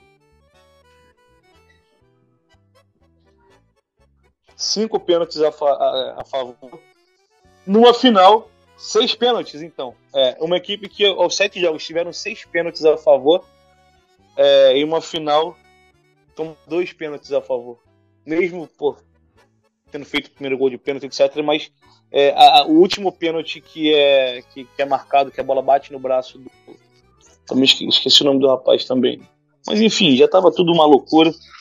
É, pareceu um castigo que eu achei, assim, cara, eu acho que a Argentina vai, a gente vai perder nos pênaltis, sabe? Foi um castigo duro, aquele pênalti no, no final da, da, prorrogação. Além da defesa espetacular do, do goleiro com o pé que você pode, você, você pode escolher aí é, que ela, é, é, ela, além de ter sido muito bonita, ela foi muito importante por causa do título para a França. Enfim, mas aquele pênalti marcado no final, eu achei que foi um gol muito duro que a Argentina não superaria. Aí vem os pênaltis e para variar os melhores começam batendo, né? É... Messi, uma batida chegou a ser, chegou a ser é, debochada. O Mbappé também bateu muito bem. E aí entra o personagem, o goleiro, que pouca gente conhece, que fala assim, cara, de onde saiu esse cara? Esse cara virou um personagem da final. Porque ele faz uma defesa de almanac, é, saindo, é, fazendo X, que, que gostam de falar, fazendo X, impedindo o título, e ele pega os pênaltis, ele pega dois pênaltis numa final de Copa do Mundo. É, e sai comemorando, sai brincando, sai dançando. Isso também é um, é um tapa na cara de quem gosta de falar que ah, jogador não pode dançar, porque se dançar não é sério, vai pro cacete, entendeu? Isso pra mim não, não tem nada a ver. E dá um ponto final para a maior partida de, de, de, de, valendo alguma coisa que eu vi na minha vida. Que, que eu, eu falei assim, cara, eu ia vendo as coisas acontecerem e não acreditava. E falava, cara, eu nunca vi uma final de Copa, nunca esperava uma de Copa do Mundo poderia ser desse jeito. É, eu nunca espero, repito, nunca espero nada de bom de uma final porque é um jogo muito carregado, valendo muita coisa. E, cara, esse jogo mostrou pra gente que pode ser diferente e foi diferente e merece estar onde está. E daqui a anos e anos a gente vai dar, a gente vai dar mais importância. Depois de outras finais que vão ser ruins, a gente vai dar mais importância a essa partida. E eu fico grato mais uma vez por poder assistir esse, esses caras jogando futebol. Rodrigo, vou pegar esse gancho aí dessa, dessa frase final do, do João e jogar ela para você. É, e, e, eu concordo muito com ele no sentido de que a, essa geração nossa aqui, nós somos o, privilegiados, somos os privilegiados, porque a gente viu Messi, a gente viu Cristiano Ronaldo. Eu e você, a gente pegou ali a fase final de grandes jogadores brasileiros, mas a gente viu ali uma, uma dualidade entre Messi, Cristiano Ronaldo, um é melhor do mundo, o outro é o segundo, e no ano seguinte inverte. E no final da carreira, no apagar das luzes, o Messi dá aquela descolada do Cristiano Ronaldo, faz a Copa que faz, chega numa final gigante, gigante, e dá para a Argentina, talvez, talvez não, dá para a Argentina aquilo que lhe faltava na carreira, aquilo que lhe faltava como argentino, ele, ele entrega para o argentino aquele amor que o argentino aprendeu a, a sentir pelo Messi, um, um argentino que cresceu na Espanha, um argentino que na sua quinta Copa foi trazer ali a sua versão mais argentina para os gramados do futebol. O que, que, você viu dessa final? O que, que você enxergou desse jogo absurdo?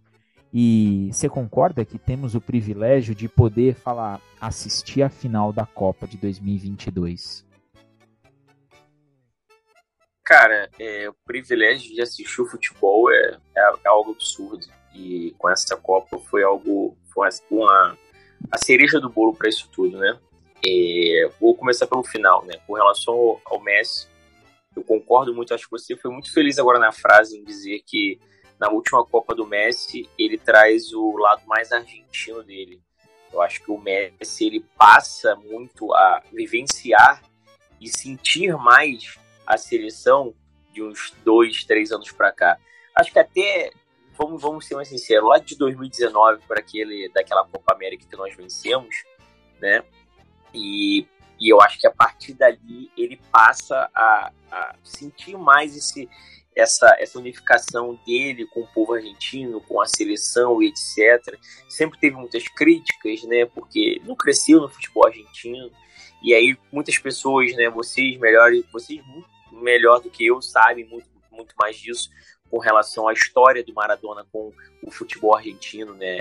Eu até citei recentemente que pelo fato do Maradona ter jogado na Argentina, né, em outros, em vários clubes, né, vamos dizer assim, ele jogou no, no, no Boca também, teve lá o, o, clube deles, foi o New Old Boys, não, qual foi o clube dele? Argentino Júnior, etc, enfim. Então, o, o, Maradona tinha muito disso, né, então ele, ele no, muito novo é cotado para a Copa na qual ele é cortado, e etc, tem a treta dele com Passarela, enfim, tem toda essa coisa argentina, né? O Messi não teve isso porque ele saiu muito novo para a Espanha. Então, tem essa, essa diferença. Eu acho que é por isso que o Diego ainda tem um, um, um saltinho a mais na estante dos argent... do coração dos argentinos que o próprio Messi. É o Só personagem. Pessoa... É, é, o personagem é, do Diego. Exatamente. Só que se tinha uma pessoa que poderia por ajudar a trazer novamente uma Copa do Mundo para a Argentina, esse cara era o Messi. E, e, eu nunca tive dúvidas sobre o futebol dele e o Cristiano Ronaldo. Para mim, o Messi sempre foi o melhor jogador do mundo desde quando ele se apresentou para o futebol e passou a brigar pelo título ano sim, ano não. É óbvio que o Cristiano Ronaldo tem seus méritos, mas o Messi é, é aquilo que eu sempre falei. O Cristiano Ronaldo é o talento, é, é, é o talento que ele é buscado. Ele é o cara que busca aquela perfeição, que treina afincamente por conta daquilo ali. O Messi é o talento natural, é o gênio, é o cara que já vem com dom. E isso faz, mostra a diferença dele entendeu? Então, é, eu acho que faltava pro Messi se a cereja do bolo, que era uma Copa do Mundo. Por mais que eu não gostar, não, não ter gost, por mais que eu não tenha gostado de ter visto um título de uma seleção que eu considero rival, eu sou torcedor. Né? Então eu tenho a rivalidade sul-americana com os argentinos e, e etc. Contudo, o Messi em si merecia. Se, se tinha uma pessoa que merecia uma Copa do Mundo, era o Messi. Né? E aí ele pode né? Não sei se ele encerrará, mas ele pode sim, ele já está chegando a uma certa idade. Uma hora ele vai acabar encerrando a carreira. Ele pode se dar o luxo de encerrar no mais alto posto do futebol mundial hoje, que é ser campeão do mundo. Então, é, isso tudo é um cenário de filme. Né? Como o, o João acabou me parafraseando aí, são coisas que só os deuses do futebol conseguem escrever. Então, assim, é, é algo do, do acaso, das coisas da bola, que a história está aí para isso. Agora, voltando para partindo para a final, na verdade, né? Entra o mérito uma situação que eu ouvi do Paulo Calçade, né? E eu achei interessante pontuar isso. O Paulo Calçade ele fez uma reflexão em cima de ter sido a maior final de todos os tempos de Copa do Mundo. E nesse, nesse, nesse quesito eu até concordei com ele. Ele pega justamente o tri do Brasil, falando em tri, ele pega o tri de 70. Ele pega, você não pode tirar um jogo que foi aquele, um 4x1 em cima de uma seleção como a Itália, e dizer que essa final é maior do que aquela. Então, assim, pode ter, pra gente, entra aquele mérito de foi a maior final que eu vi? Foi. De fato foi. Agora, se é a maior de todas as Copas, eu acho que realmente cabe uma reflexão. Não estou dizendo que, não, que, é, que seja nem que não seja, mas cabe uma reflexão por conta desse aspecto. Isso me chamou muita atenção. E aí, entrando na final propriamente dita, né, é, tem os aspectos do jogo, né? Eu vou começar pelo lance do pênalti. Eu acho que o pênalti, ao meu ver, foi marcado de forma equivocada. É, tem um trançapé e o juiz acaba dando pênalti. E aí você abrir o placar numa final, isso ajuda muito. Né? Então, é, sendo errado ou não, justo ou não, tal, etc. A Argentina controla o jogo, tem a sua um nó tático em cima da, da seleção francesa, né? E aí o jogo fica à feição. E tem um almanac de contra-ataque, aí foi muito mérito da Argentina. Aquele contra-ataque foi sacanagem. E, e, aí faz o 2 a 0 E aí, como disse o João, tudo se encaminhava para um monólogo, porque a França não conseguia jogar. Né? Até ali, ok. E aí vem o segundo tempo e vem o pênalti para a França. Né? Nisso que vem o pênalti para a França, a Argentina mostra aquilo que mostrou durante essa Copa, apesar de ter sido a campeã mundial. Ela tem sim o seu momento de desligamento no jogo, nos jogos. ela teve um momento que ela desligou por algum motivo. Não sei se um fator emocional, se uma situação de relaxamento mesmo com relação a, a partida estar segura, mas ela teve o seu momento e novamente passou por isso. E aí, com o 2 a 1 quase que no, final do jogo ali, a França cresce na jogada seguinte, basicamente, empata o jogo, um golaço do Mbappé. E aí volta aquela, aquele, aquilo que eu falei no início do, do, do episódio hoje, né? O Mbappé parece que nasceu para jogar a Copa do Mundo. Que ali ele também acorda. Então, quando ele faz o gol de pênalti, parece que ele, opa, tá na hora de jogar. Beleza, jogar, agora eu vou participar disso aqui também. E aí ele começa, e aí a França começa a atacar, começa a achar espaços, coisa que não tinha achado no jogo basicamente inteiro. Começa a achar alguns espaços, principalmente pelo lado do Mbappé, e sai aquele golaço sensacional e a partida vai para prorrogação. Então, nesse, nesse período aí, eu acho que a gente tem um jogo comum até o 2 a 1 sejamos sinceros. É um jogo muito bom de uma seleção sendo superior à outra. E aí entra a emoção dessa final, que é a França buscar o empate, levar para prorrogação. E na prorrogação eu acho que se faz muito do que a gente vivenciou com relação à emoção dessa final porque a, a prorrogação é trocação. Não tem muita tática ali. Ali, meu irmão, as duas seleções querem ganhar de qualquer jeito. Eles partem para cima com o que tem, se arrastando em campo, tem jogador cansado, exausto, e os técnicos trocando e fazendo as suas, as suas alterações para ver se consegue dar um, um impulso naquilo ali e etc. Então eu acho que ali entra o momento da emoção dessa final, nesses 30 minutos de prorrogação. Que é virou um videogame. Ele virou a gente jogando FIFA um contra o outro, como se um X1 no FIFA. Os dois times atacando para cima e para baixo e, e lá e cai, lá e cai, lá e cai o tempo todo. E aí você leva, né? Tem o gol do Messi, que aí, como disse o João, ali parecia que acabou a final. E aí depois tem o pênalti para a França. Que aí o Mbappé bate de, de novo e faz. E, e, cara, é algo absurdo, algo absurdo. E aí a gente foi para a decisão dos pênaltis que decisão dos pênaltis é aquilo, né? É, você precisa estar com o mental muito focado. É, eu acho que eu acho que para a maioria as escolhas do Deschamps para bater o pênalti foram um pouco que estranhas, minimamente estranhas, principalmente o Coman. O Coman não é jogador que vai decidir um campeonato carioca, gente. Você vai botar o Coman para bater um pênalti em final de Copa do Mundo, você tá de sacanagem. Entendeu? E aí, é, é, porra, aí é você me tirar como otário, porra. Então, assim, não dá, não dá. Então, assim como, já que a gente já falou aqui, né, citamos algumas vezes o lance do Brasil, né, nós tivemos nossos erros com nossas escolhas, o Deschamps teve dele. Seus batedores. E a Argentina já tinha dois fatores positivos absurdos. O Messi não ia perder pênalti, isso era um fato, porque eu não sei se vocês viram, mas antes da Copa, né, rolou uma brincadeira dizendo que ele estava aprendendo a bater pênalti com o Neymar. E de fato, se vocês repararem, ele está batendo pênalti igual o Neymar bate. Ele chega no último momento para dar um toquinho deslocando o goleiro. Vem devagarinho, vem devagarinho vem, e mata o goleiro. Vem devagarinho. Vem... Então, assim, se de fato é ou não, mas que a, a convivência dos dois, os dois são muito amigos, né? E jogam juntos agora novamente. Então, isso pode. Então, eu sabia que o Messi não ia perder o pênalti e que o Emiliano Martins com certeza pegaria pelo menos um. Então isso conta muito para a decisão de pênalti. Né? E aí eu acho que eu acho que para pênalti é, é, tem, você tem que ter uma estratégia. Se você sabe que do outro lado você já tem duas barreiras né, para ser ultrapassado, que seria o goleiro e um cara que com certeza faria o gol, que era o Messi, meu irmão, você tem que começar batendo. Então, assim, até a ordem, isso tudo, isso tudo influencia, cara. Isso tudo é um jogo psicológico. Aí entra aquilo que eu reclamo pra cacete. O Diego e o Orlando, até o João sabe, o tempo todo que eu sempre já falei também no podcast.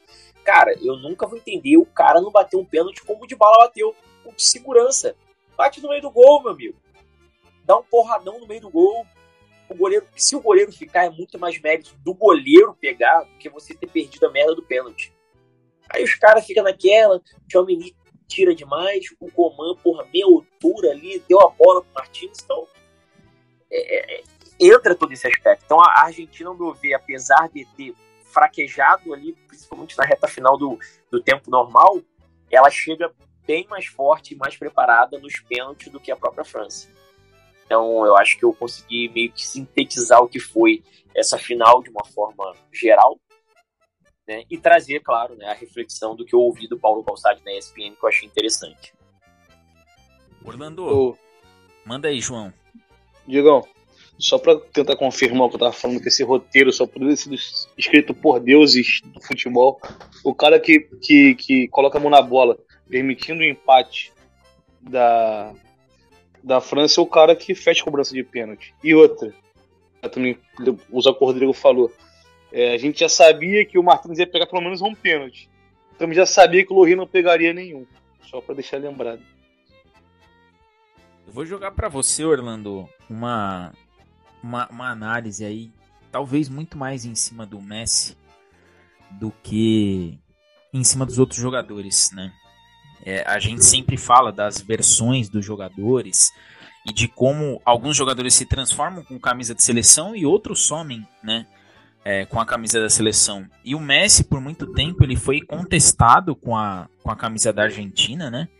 É, tem a estreia dele em Copas em 2006, ele era só um garoto, então ainda tinha aquela aquela esperança de não, a próxima Copa é a Copa do Messi. Veio 2010, é, não, não teve tanto brilho. 2014 talvez foi quando o Messi desabrochou ali para um mundial, carregando a seleção para a final. E veio 2018, teve uma Copa América em que o Messi se aposenta né, da seleção ali. E talvez naquele momento o Messi entendeu. Não, pô, ele se aposenta em 2015, pô. Então, ele na Copa América. Ou 2018. Não, 2018 vem a bagunça, mas é fazendo um retroativo. Ah, é. do, do... Em, ele se aposenta da seleção e ali ele ouve o clamor do povo argentino de que não, você não pode parar, você não pode parar. Vem 2018, aquela bagunça do Sampaoli. O, o Sampaoli, que é o Sampaoli, né? Não conseguiu fazer uma seleção em torno do Messi. E aí vem uma Copa América, um Scaloni que jogou com o Messi em 2006. O Scaloni, inclusive, que foi no lugar do Zanetti naquela Copa do Mundo. O, o Javier Zanetti ele fica fora pro Scaloni jogar. E, e o Scaloni faz um time em torno do Messi. É, parece que é como se a AFA tivesse feito um pacto para, olha gente, não vamos fazer cagada porque a última Copa desse cara aí, vamos fazer o simples, sem querer inventar a bola. Vamos, vamos dar uma Copa pro Messi. E assim o pessoal fez. É uma Copa do Mundo em que o Messi foi crescendo partida a partida, primeiro jogador da história a marcar em fase de grupos, oitavas, quartas, semi e final é, primeiro jogador da história a receber duas vezes o prêmio de melhor jogador da Copa do Mundo, né? Recebeu em 2014 e recebeu é, em 2022. Aliás, um adendo: muita gente fala que 2014 ele não merecia, mas se você pensar, já falei isso algumas vezes, a Copa do Mundo do Messi em 2014 ele foi muito prejudicado pelo Higuaín e nessa quase foi pelo Lautaro. O Lautaro ele ele fez uma força ali, ele falou assim: deixa eu. O que, que eu posso fazer para atrapalhar? E ele fez bastante coisa ali. Mas foi a Copa do, do Messi mais argentino possível e talvez de um Messi que talvez ele queria se sentir amado pelo argentino. Ele, ele queria sentir como que como é a paixão do argentino por um jogador. Ele como personagem, ele está muito longe do Diego por tudo que o Diego representou e até pelo período geopolítico da época. Né? Teve a questão das Malvinas e mais uma série de outras questões que a gente já falou bastante aqui em outros episódios. Mas esse Messi parece que ele estava completamente conectado com os argentinos. Parece que ele foi para a Copa assim. Eu, eu estou indo como um argentino e não como um jogador que desde os 13 anos está na Europa, teve sua formação ali como jogador na Europa que, que você tira desse Messi, Orlando? Esse, o Messi, qual que é o tamanho que ele sai depois dessa final de Copa do Mundo? Bom, primeiro que eu já disse isso ao longo do episódio, qualquer um questionasse o Messi estaria questionando o futebol, no Messi é inquestionável, mesmo se não tivesse ganho essa Copa do Mundo, ele era inquestionável. Não tem como, esse, ele é um dos grandes e ponto final. Segundo, que nunca houve esse negócio de Messi pipocar na seleção. Isso é mais que conversa fiada. O Messi já vinha carregando essa seleção faz tempo, os números estão aí, o Messi já era nos artilheiros, já era no, do líder de assistência, já era o time mais participavam, entendeu? A seleção aqui nunca ajudou, sabe? A seleção nunca ajudou. Tanto é que 2014 o time da seleção é absolutamente inferior a esse, na minha opinião, e o Messi carregou aquele time até a final. Igual carregou esse time de agora, que embora seja melhor do que aquele de 2014, o que, na minha opinião, com todo respeito, não é tanto mérito assim, mas foi o Messi que fez o diferencial do time. Falei, não tinha um diferente, embora muito disciplinado taticamente. Alguns jogadores técnicos, como já disse o Depô, o Juan Álvares, enfim, o Di Maria, o Di Maria, que oscilou ao longo da competição, porque machucou, parou, depois conseguiu recuperar e voltar, enfim. O Messi é como o gigante da história, o Messi está no panteão dos deuses do futebol. O Messi sabe isso. É, é assim, é, por o futebol não para o Orlando Félix, mas para o futebol, porque assim, eu reconheço toda a grandeza do Messi e para mim é o melhor, um dos, o maior que eu vi jogar. Não sou fã dele, mas é o maior que eu vi jogar, isso aí separa. Uma coisa é ser fã, outra coisa é considerar o que o cara é, o que ele realmente é. É o maior e foi uma premiação. Foi uma premiação. E aí, me permitindo entrar em outros assuntos, falar um pouco da final, discordo totalmente dessa do argumento de que o Messi é talento, Cristiano Ronaldo é trabalho, isso pra mim é, é, muito balela, porque se o Messi fosse só talento, ele não estaria ganhando uma Copa com 34 anos da maneira que foi. Então ele trabalha muito fisicamente para estar tá ali, presente. E o Cristiano Ronaldo, Ronaldo aprimora o talento dele com o físico. Que é claro, ninguém pode competir com o Messi em talentos. Até, aliás, o fato do Cristiano Ronaldo gerar uma dúvida em, em algumas pessoas em relações já é um fato muito grande para o Cristiano Ronaldo para ver quão grande esse cara é. Esse cara dividiu com o Messi brigou. Para mim não é maior que o Messi, não é melhor que o Messi. Embora seja o melhor atacante que eu tenha visto jogar, na minha opinião. Mas é tão grande que ele conseguiu brigar com o Messi. E aí você exige que alguém ganhe do Messi é muito difícil. Mas esse cara brigou. A ponto de a gente falar, será que é? Alguns momentos de ultra decisivo. Ultra... Então não concordo muito com isso, não. Acho isso muito mais lendário do que qualquer outra coisa. Porque Ambos atribuem talento ao trabalho, só começa aquele talento diferencial que, de fato, quando você atribui ao trabalho físico, ao trabalho tecnológico, né? E se aproveita disso e tal. Enfim, então para mim são dois mitos já que se quebram. Eu não, nunca considerei esse negócio de Messi catalão. Messi é tudo inversão para tentar diminuir o Messi, muito pelo contrário, ele sempre teve os melhores números nessa seleção. Volto a dizer, a seleção que muitas vezes não ajudou ele. Aqui, vamos lembrar aquela seleção de 2010 lá do saudoso Maradona, que se cabe alguma crítica dele respeitosa, que era uma zona, entendeu? Era ele levou seis, sete atacantes para a Copa do Mundo, e quando a, quando a Alemanha fez 1 a 0 e ele começou a sair de maneira o time começou a sair de maneira totalmente destabalhada, tomou 4 a 1. Então isso para mim isso é muito de treinador. Nada contra o Maradona, mas ali foi isso que aconteceu, meus olhos. Meu, 2014 ele carregou um time muito limitado até a final. Entendeu? Carregou um time muito limitado até a final e mérito dele, tá? Mérito dele, porque se o Higuaín guarda uma bola lá, era 1x0 no tempo normal, de repente, não tinha tiro com com todo mundo. Entendeu? 2018 também é, de, é complicado, era um time muito zoneado, que time do São Paulo, uma coisa horrorosa, jogador escalava a seleção, entendeu?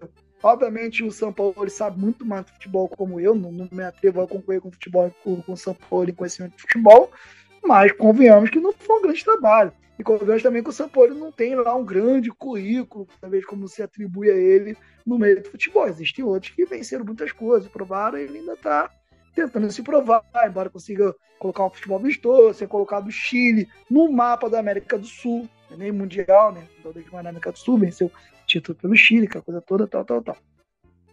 E em 2022 foi o primeiro time que o Messi pegou competitivo, de fato. Um time taticamente aplicado, não desprovido de técnica. Com ele sendo diferencial. É assim que tem que ser. Você pega o gênio e gira o, torno, o, o time em torno do gênio. Sabe? E aí você coloca, calma aí, eu tenho aqui aí mérito no Scaloni demais. Eu tenho aqui o Depou, que ele marca bem e tem um bom passe. Orlando, e tem um detalhe. O Scaloni, ele mudou a Argentina é, adversário a adversário. E você colocou essa questão do meio campo. em dois momentos a Argentina mudou o meio-campo e manteve uma qualidade absurda. Até é, vale a pena ressaltar, né? O que foram Depou e Enzo Fernandes e o McAllister ao lado do Messi. Perfeito, Diego. Obrigado. Depois o McAllister jogou muito bem, como aquele volante de marcação, segurando a bola, entrando na área, fisicamente forte, o Paredes segurando sem vergonha alguma, quando precisava, nas vezes que o Paredes foi necessitado, necessitado né? entrou para marcar, segurou a dele. O Enzo Fernandes entrou, mudou os jogos que entrou. Esse menino joga muita bola, impressionante. E aí você pega essa quantidade de bons jogadores e coloca um craque no meio e consegue enca é, encaixar um esquema tático que esse craque prevaleça, mérito demais do Scaloni. Ele tem muito mérito título. Porque ninguém conseguiu. Eu só eu aqui falei de três fracassos da Argentina. Três fracassos. Na verdade, 14 não é um fracasso, é um mérito pelo Messi levado até a final. Mas era como se viu o jogo era um bando em campo. Era o Messi literalmente carregando. Nesse, na Argentina atual, mais que o Messi carregue, existe um esquema tático. Existe um jogo. E um jogo com cara de futebol argentino um jogo por dentro, um jogo de, de toques por dentro. De, de, tu vê que não existe na Argentina, tirando de Maria, que cai muito pelos lados, um jogo muito apoiado pelas pontes. Aquela Argentina de. Não tem que. Sempre foi na Argentina, tirando o Sorinho, obviamente, algumas outras sessões, os laterais sempre me pareceram mais laterais italianos do que provavelmente laterais aqui que nós temos na América do Sul atualmente, principalmente dos anos 80, 90 para cá, que são mais altos do que laterais. Entendeu? Então, um jogo muito por dentro, funcionou muito bem. E o Scaloni variou o jogo, o time jogo a jogo. Ele entendeu? E aí, cada uma crítica respeitosa, claro, novamente, não sei mais, mais de futebol que o Tite, mas que, que, que, que foi muito engessado, seis por meia dúzia o tempo todo, tira volante, sai volante, tá, sai ponto direito, ponto direito.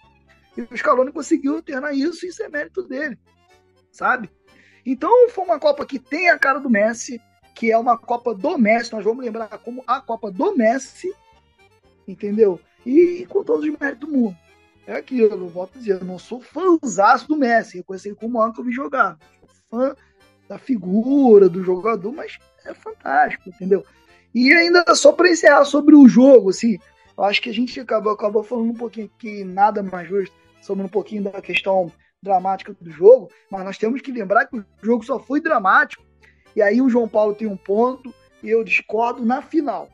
Concordo no. Ele falou que nas oitavas. Assim, o que, ele quer dizer basicamente? Não é coincidência a Argentina ter sofrido nos jogos nos momentos finais contra a Austrália e nos momentos finais contra a Holanda.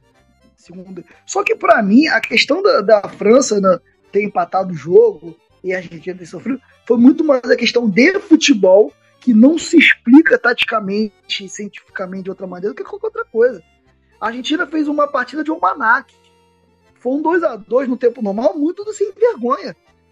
A França não merecia empatar em lugar, nenhum lugar do mundo. A França jogando de uma maneira que não via quando é bola. Quando a Argentina tinha bola, ela agredia bem. Quando ela detinha a posse de bola fazendo a saída, agredia bem. Quando ela roubava a bola, ela contra-atacava bem criando oportunidades o tempo inteiro, entendeu? O meio de campo da Argentina ganhou todas as segundas bolas. Todas, não são poucas, não eram todas. Todas elas. Todas elas. A França, na minha opinião, se o jogo da Holanda e da Austrália, ele falei, olha, a Argentina sofreu no final desses jogos, isso não é coincidência. Para mim, a final foi coincidência. Porque foi um pênalti ali que não assim, que ninguém esperava, a França estava morta quando surgiu essa questão do pênalti. E no lance seguinte, foi muito uma questão de individualidade. Que o Mbappé recebe, dá no meio, o marcador do Mbappé, que agora que eu não lembro que estava na direita, não acompanha, ele recebe de volta e acerta o chute raro. O Otamendi. Não é qualquer nunca acerta aquele chute, não. De primeira, na entrada da grande área ali, e é gol. Entendeu? Isso, assim, eu volto a dizer, ter, sido para, ter ido para a prorrogação foi uma grande injustiça a Argentina não fez nada que merecesse ir para a prorrogação. Muito pelo contrário. Era um 2 a 0 sem susto, como vinha se encaminhando. E, e, e, completo. Hoje a Argentina, se você pegar lá qualquer treinador do mundo e quiser mostrar como se joga uma final para vencer, para ser campeão, tem que colocar o jogo da Argentina contra a França. Tem que falar, isso aqui se joga na final. Você taticamente é focado, você ataca, você contra-ataca, os seus blocos eles sobem, eles, aba eles baixam, eles abaixam de maneira sincronizada, entendeu? E você ganha a segunda bola, porque você é aguerrido. E foi impressionante, a Argentina fez a melhor final que eu vi de uma seleção Copa do Mundo.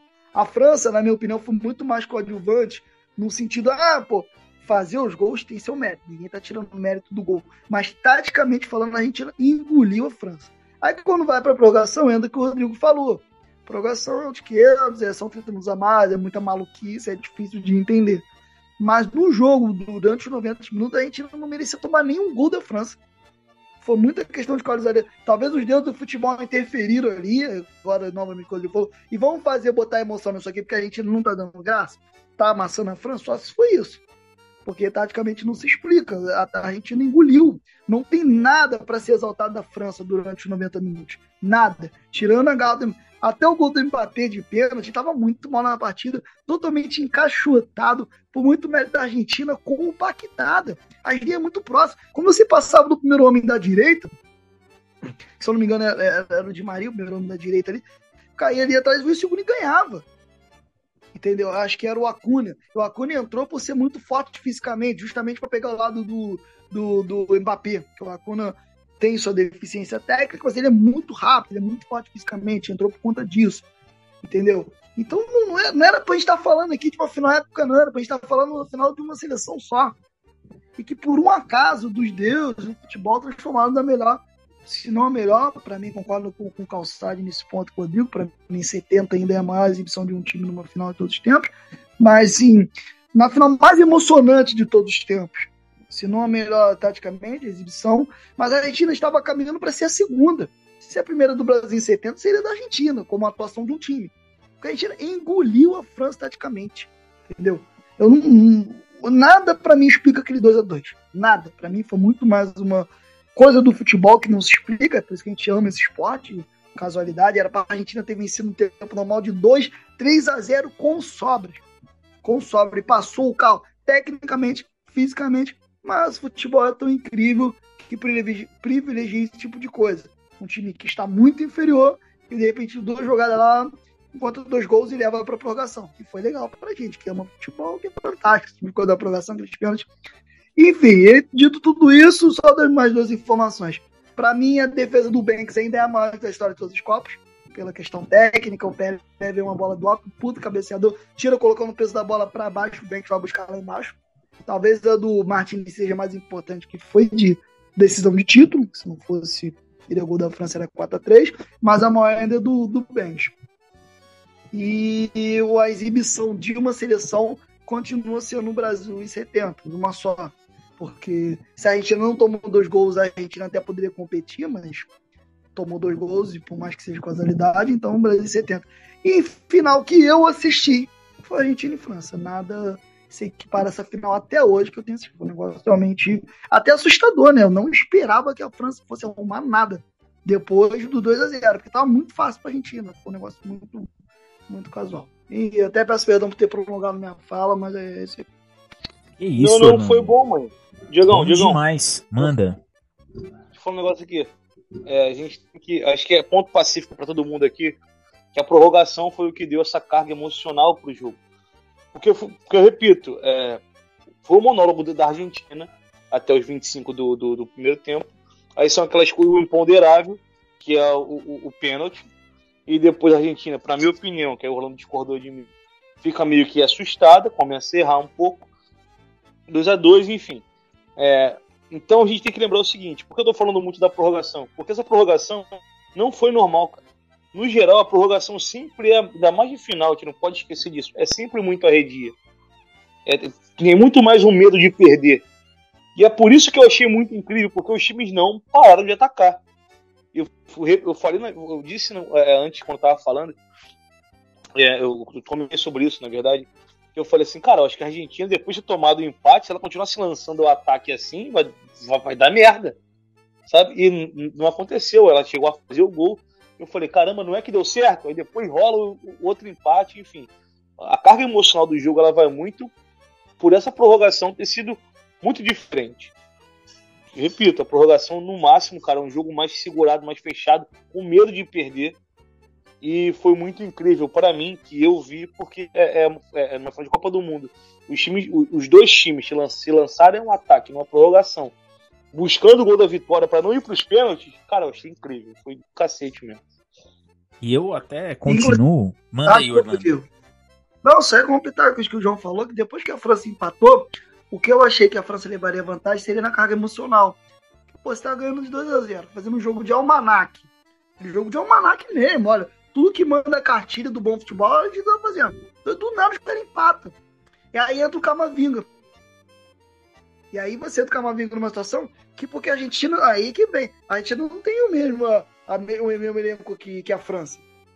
Entendeu? Por mais que tenha o Enzo Fernandes que entra no segundo tempo que faz diferença, que é bom, mas o Camavinga é um cara que entra fisicamente no meio de campo, absurdo, físico e técnico. Começou a... E aí o jogo muda ali, naquele finalzinho de, de, de, tempo, de, de jogo normal. Camavinga passa a ganhar as segundas bolas. Coisa que não vinha acontecendo. Começa a ganhar, ganhar, ganhar. Eu falei, pô, agora vai dar França. E de repente vem na prorrogação, aquela paradinha de segundos, a Argentina se reencontra o Messi volta a entrar no jogo, embora com mais dificuldade, porque o Camavinga começa a colar muito nele, mas nas bolas que ele acerta, aqui, dali, dali, o bola, e sai o gol. Tanto é que a Argentina faz o gol merecendo também. Ela voltou, coisa que me surpreendeu novamente. Para mim, quando a Argentina empate, quando a Argentina tomou empate, falei, pipocou. Se jogou demais, jogou como nunca, perdeu como sempre. Agora a França vai engolir fisicamente, vai entrar o Camavinga aí, vai começar a passar. E não, a Argentina conseguiu se encontrar na partida. Entendeu? Isso foi fantástico. E aqui falando da questão técnica, né? Incrível, assim, essa incrível mental da Argentina, como gosta de falar o Nick. Fantástico, literalmente fantástico. Eu ia até pegar esse gancho aí que você colocou, Orlando, dessa questão mental, porque eu acho que a Argentina ela muda a chavinha do mental no momento em que o Messi escolhe bater o pênalti diante da torcida argentina. Eu acho que ali ele trouxe para dentro do estádio, aquele espírito de Libertadores que a gente vê bastante aqui. E assim, ó, ô França, você vai bater o pênalti aqui, ó, de frente para essa torcida. E, e eu a, ali eu acho que é que muda a chave, porque você dá a segurança pro Martinez que, pô, eu tô tendo apoio aqui. Você joga pressão no adversário. Então acho que foram componentes que, que tornaram e, tudo isso que a gente colocou aqui foram aqueles ingredientes para ser uma final assim mágica, uma final que é, vai, ela vai ser muito falada, ela vai ser muito estudada, ela vai ser muito. É, a, a gente ainda não terminou de digerir o que foi essa final de Copa do Mundo. Não foi uma final modorrenta como várias finais que tiveram ao longo da história, até recentemente, mas foi uma final que assim a, a gente viu bom futebol das duas seleções a gente viu craques e a gente viu assim uma, uma um, um, simbolismo no último jogo de que olha é, o, o, espetáculo ele nunca vai parar. O espetáculo que a gente é apaixonado é isso daqui. Então acho que é, é, é uma final diferente. É uma, é uma final que ela envolve n pontos de exibição ela envolve n ingredientes envolve n componentes e como a gente sempre faz né nos nossos episódios é, de votar sempre no melhor e no pior, eu não vou, eu não vou colocar aqui pra gente votar no melhor e no pior de uma final, porque eu acho que os prêmios eles já estão aí. Eu vou jogar para vocês aí que a gente vai colocar aqui o melhor e o pior dessa Copa e eu vou deixar a cargo de cada um. Pode ser a pior seleção, quem decepcionou, o pior jogador, quem decepcionou vocês que vão escolher. É o momento da gente sair da caixinha. Rodrigo, começo contigo. O que, que você viu dessa Copa que você espera não ver mais? Pode ser um jogador, pode ser uma seleção, pode ser uma atuação, pode ser uma partida, pode ser uma atuação de árbitro também. Escolhe aí. Pô, de forma geral, eu acho que a decepção fica por conta da seleção alemã, né? Duas Copas seguidas, não chegando nem nas oitavas. É, eu acho que Copa do Mundo se, se pede né, seleções de grande porte. Então seria bacana você poder contar com a Itália, que a gente já não pôde contar na Copa. E pela segunda vez consecutiva a gente contar com a seleção do porte da Alemanha saindo da fase de grupos, sem mais nem menos. Uma seleção até minimamente qualificada, tem ótimos jogadores. Poderia ser melhor, poderia, mas tem uma panela do Hans Flick ali. Então, eu acho que fica por conta dessa dessa, sei lá, desse declínio do futebol alemão com relação à Copa do Mundo depois do seu tetra lá em 2014.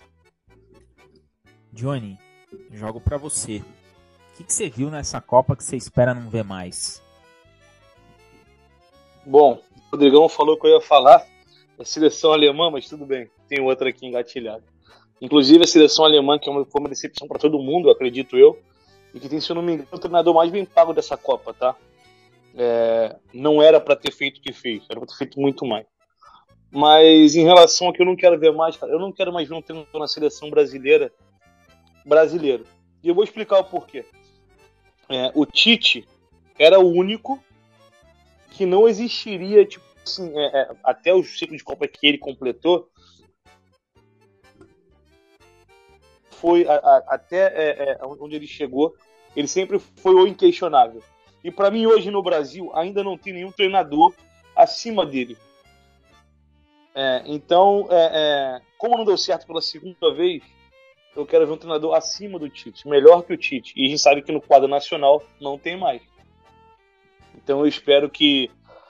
que eu espero a CBF é alguma coisa muito, é, é muito complicada, mas, mas, eu espero que, que a CBF bote, bote a mão na consciência entenda que, que pelo, pelo Tite não ser mais outro, é, é, pelo Tite ser o melhor treinador do, do Brasil, brasileiro, né?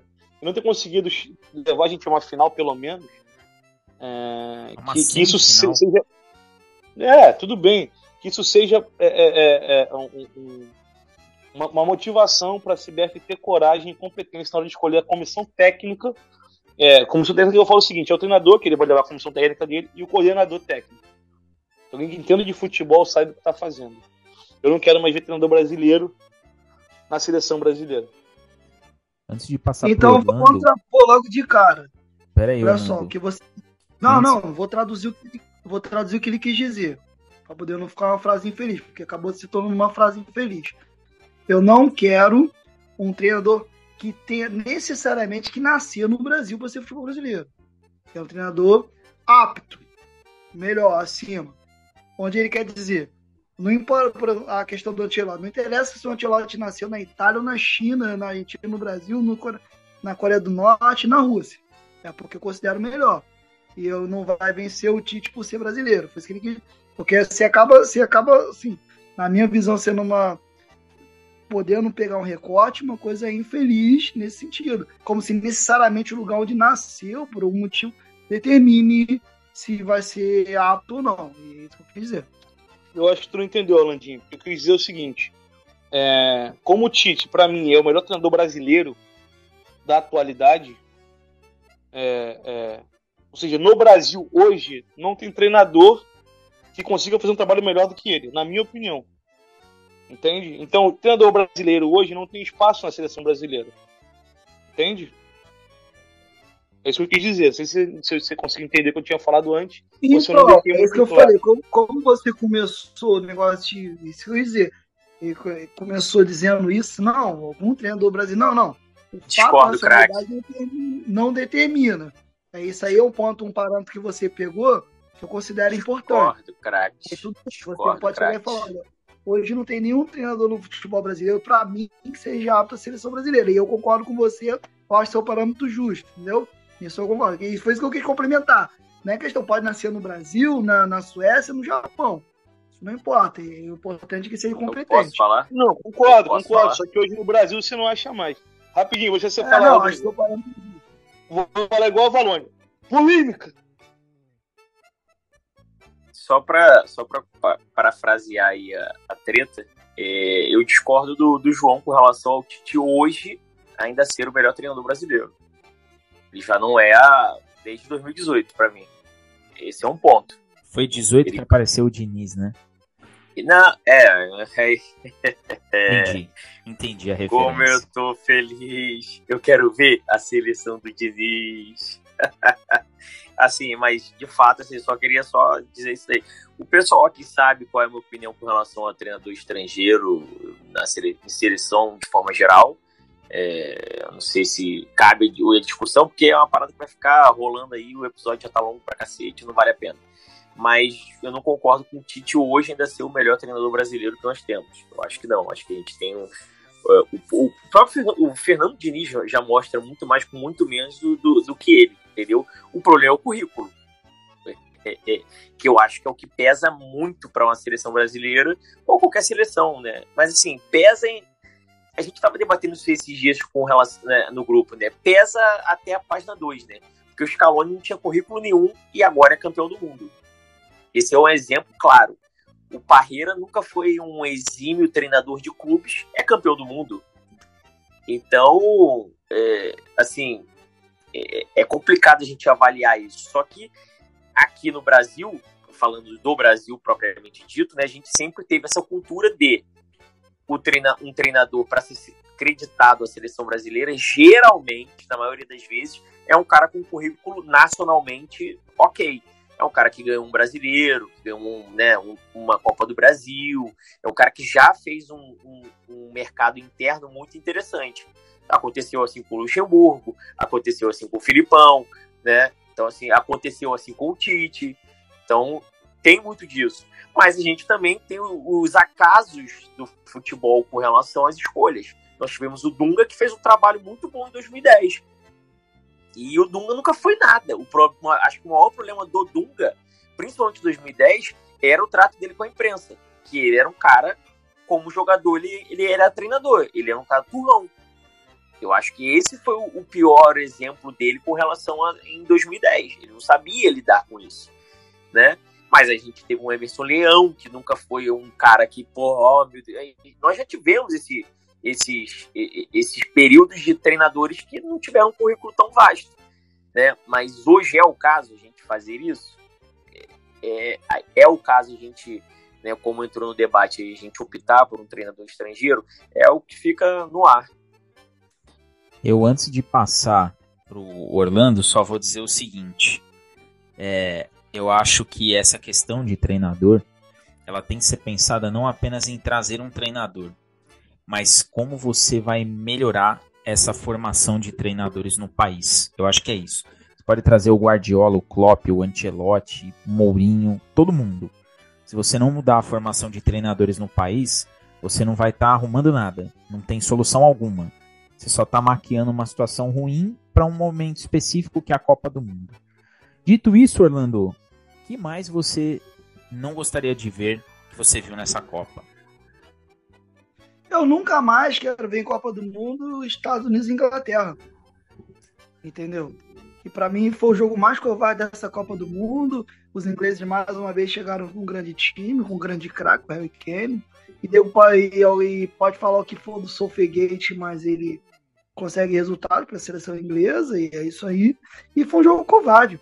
Foi um jogo covarde que o momento do jogo, ah, tá bom, a gente termina empatado aqui mesmo, sem correr muito, que a gente vai pro último jogo vivo, tranquilo. A Inglaterra ia pro, jogo, pro último jogo com uma confiança de vencer, porque tem um grande time, mas nada justifica. Foi um jogo extremamente covarde, tá? principalmente a partir do segundo tempo ali, dos 10 já do segundo tempo.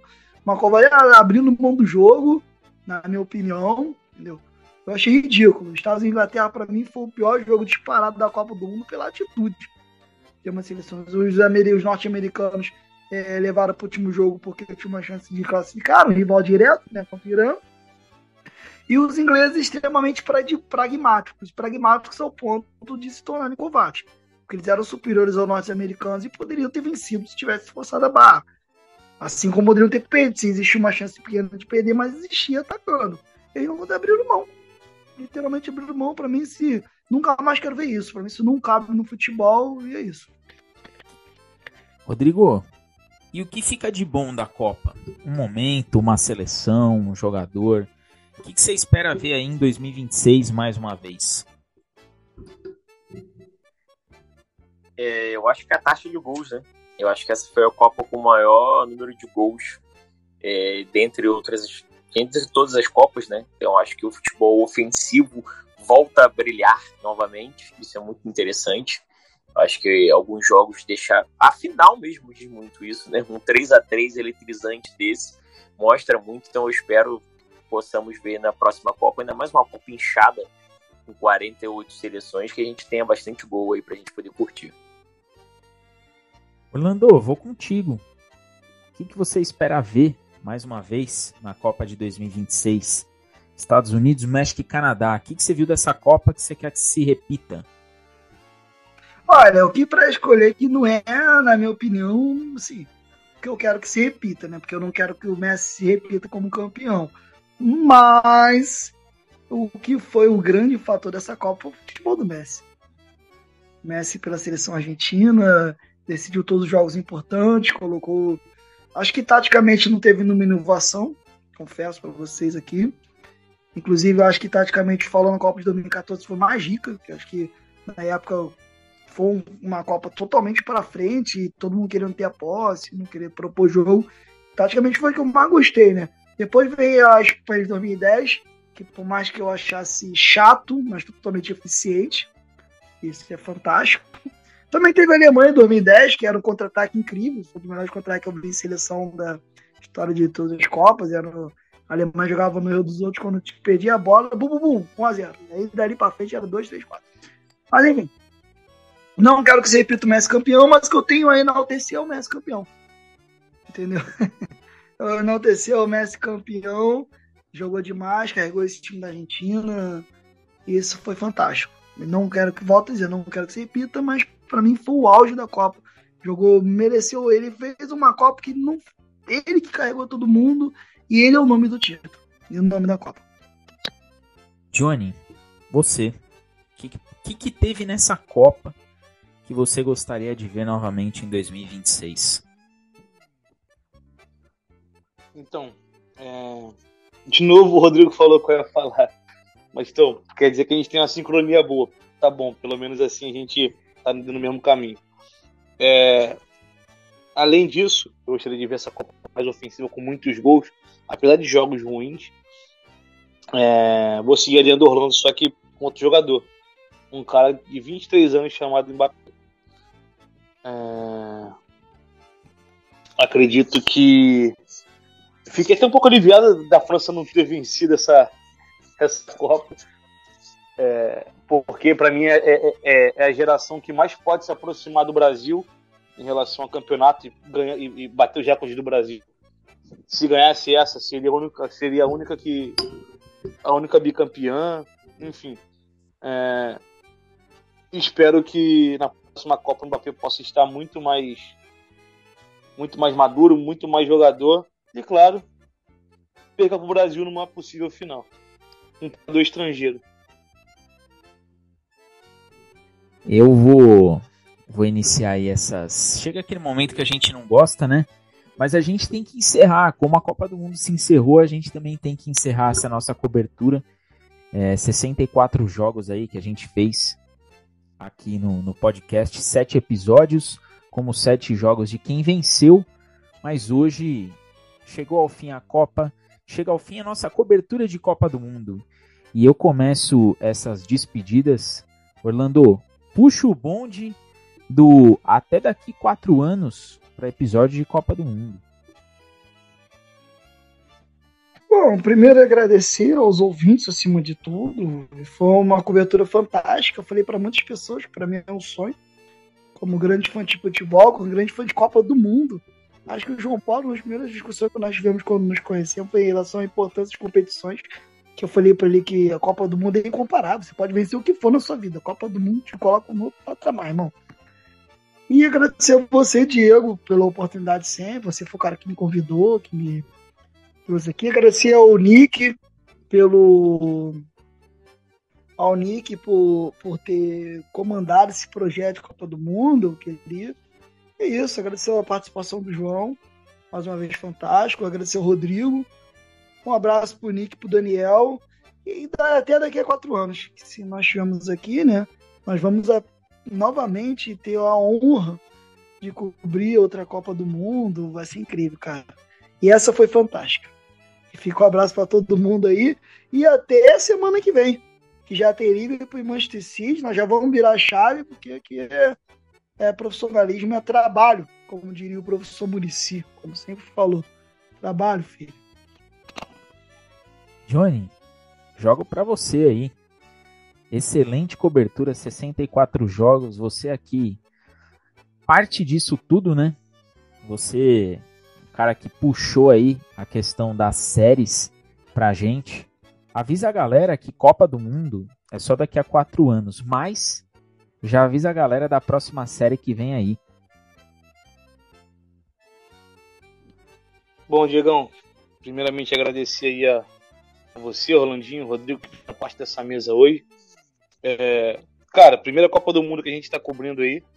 Eu fiz parte de dois episódios, pô, não foi lá grande coisa, assim, porra, de quantidade, mas fico feliz do mesmo jeito, por estar ajudando de alguma forma.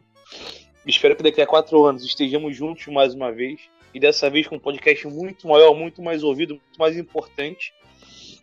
É... Enfim, e agradecer aos ouvintes, claro que é por eles e por causa deles que a gente continua aqui. Porque se não desse esse feedback pra gente, a gente teria encerrado. Então agradecer aí a galera que é assídua, que gosta do nosso trabalho. É... Vendeu já, né?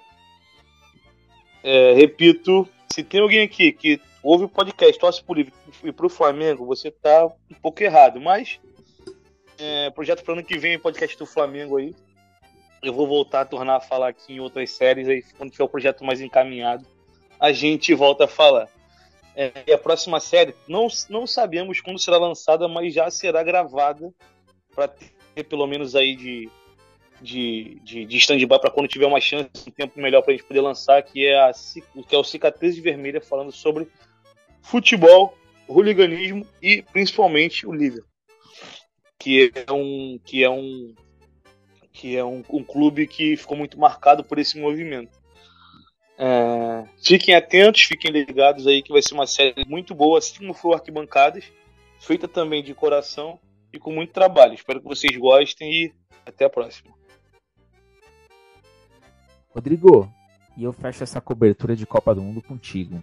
Desde o início aqui, nossa primeira Copa juntos, 64 jogos, e a gente entregou aí conteúdo pra caramba. Os nossos presentinhos de Natal aí aqui do podcast foram extremamente generosos. Avisa a galera que de Copa a gente fala daqui quatro anos, mas que próximo episódio já tem Liverpool City.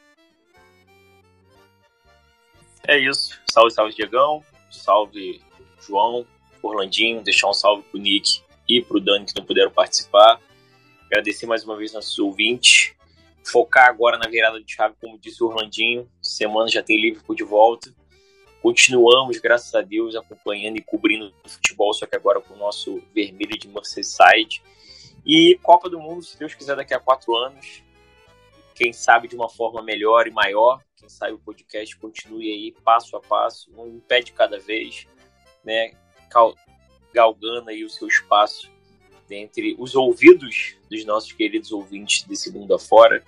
Nós já alcançamos algumas marcas para um projeto independente muito interessante. Temos um 2023, um início de 2023 muito promissor. Temos bastante notícia boa, bastante coisa nova e bastante coisa interessante para todos aí. Então eu acho que vai ser um ano ainda, ainda melhor do que foi esse 2022, que já foi bom pra cacete, essa é a verdade. Só tenho a agradecer a todos aqueles que acompanham o nosso trabalho, que vem roendo o osso com a gente, né, desde o começo.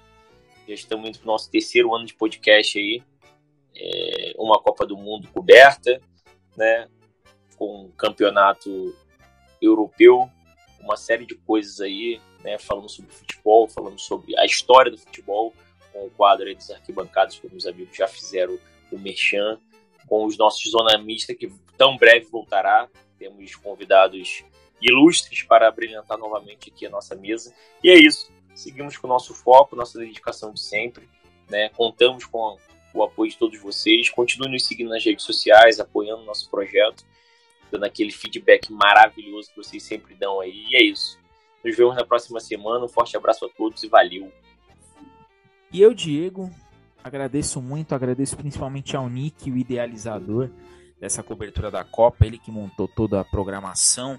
Não pôde estar aqui, mas a gente tem a raça necessária para entregar aí a melhor cobertura possível. Nick, muito obrigado por fazer parte dessa jornada com a gente. Obrigado por montar todo esse projeto e eu espero que você escute esse episódio e fale: essa galera me representou demais. Eu agradeço muito cada play, cada interação, cada compartilhamento, cada cobrança de, pô, não vejo a hora de ouvir o podcast. Agradeço demais aí tudo que vocês entregam pra gente. E digo que daqui quatro anos tem mais Copa do Mundo, mas semana que vem já tem Liverpool City e o podcast está de volta. Beijos no coração e fui!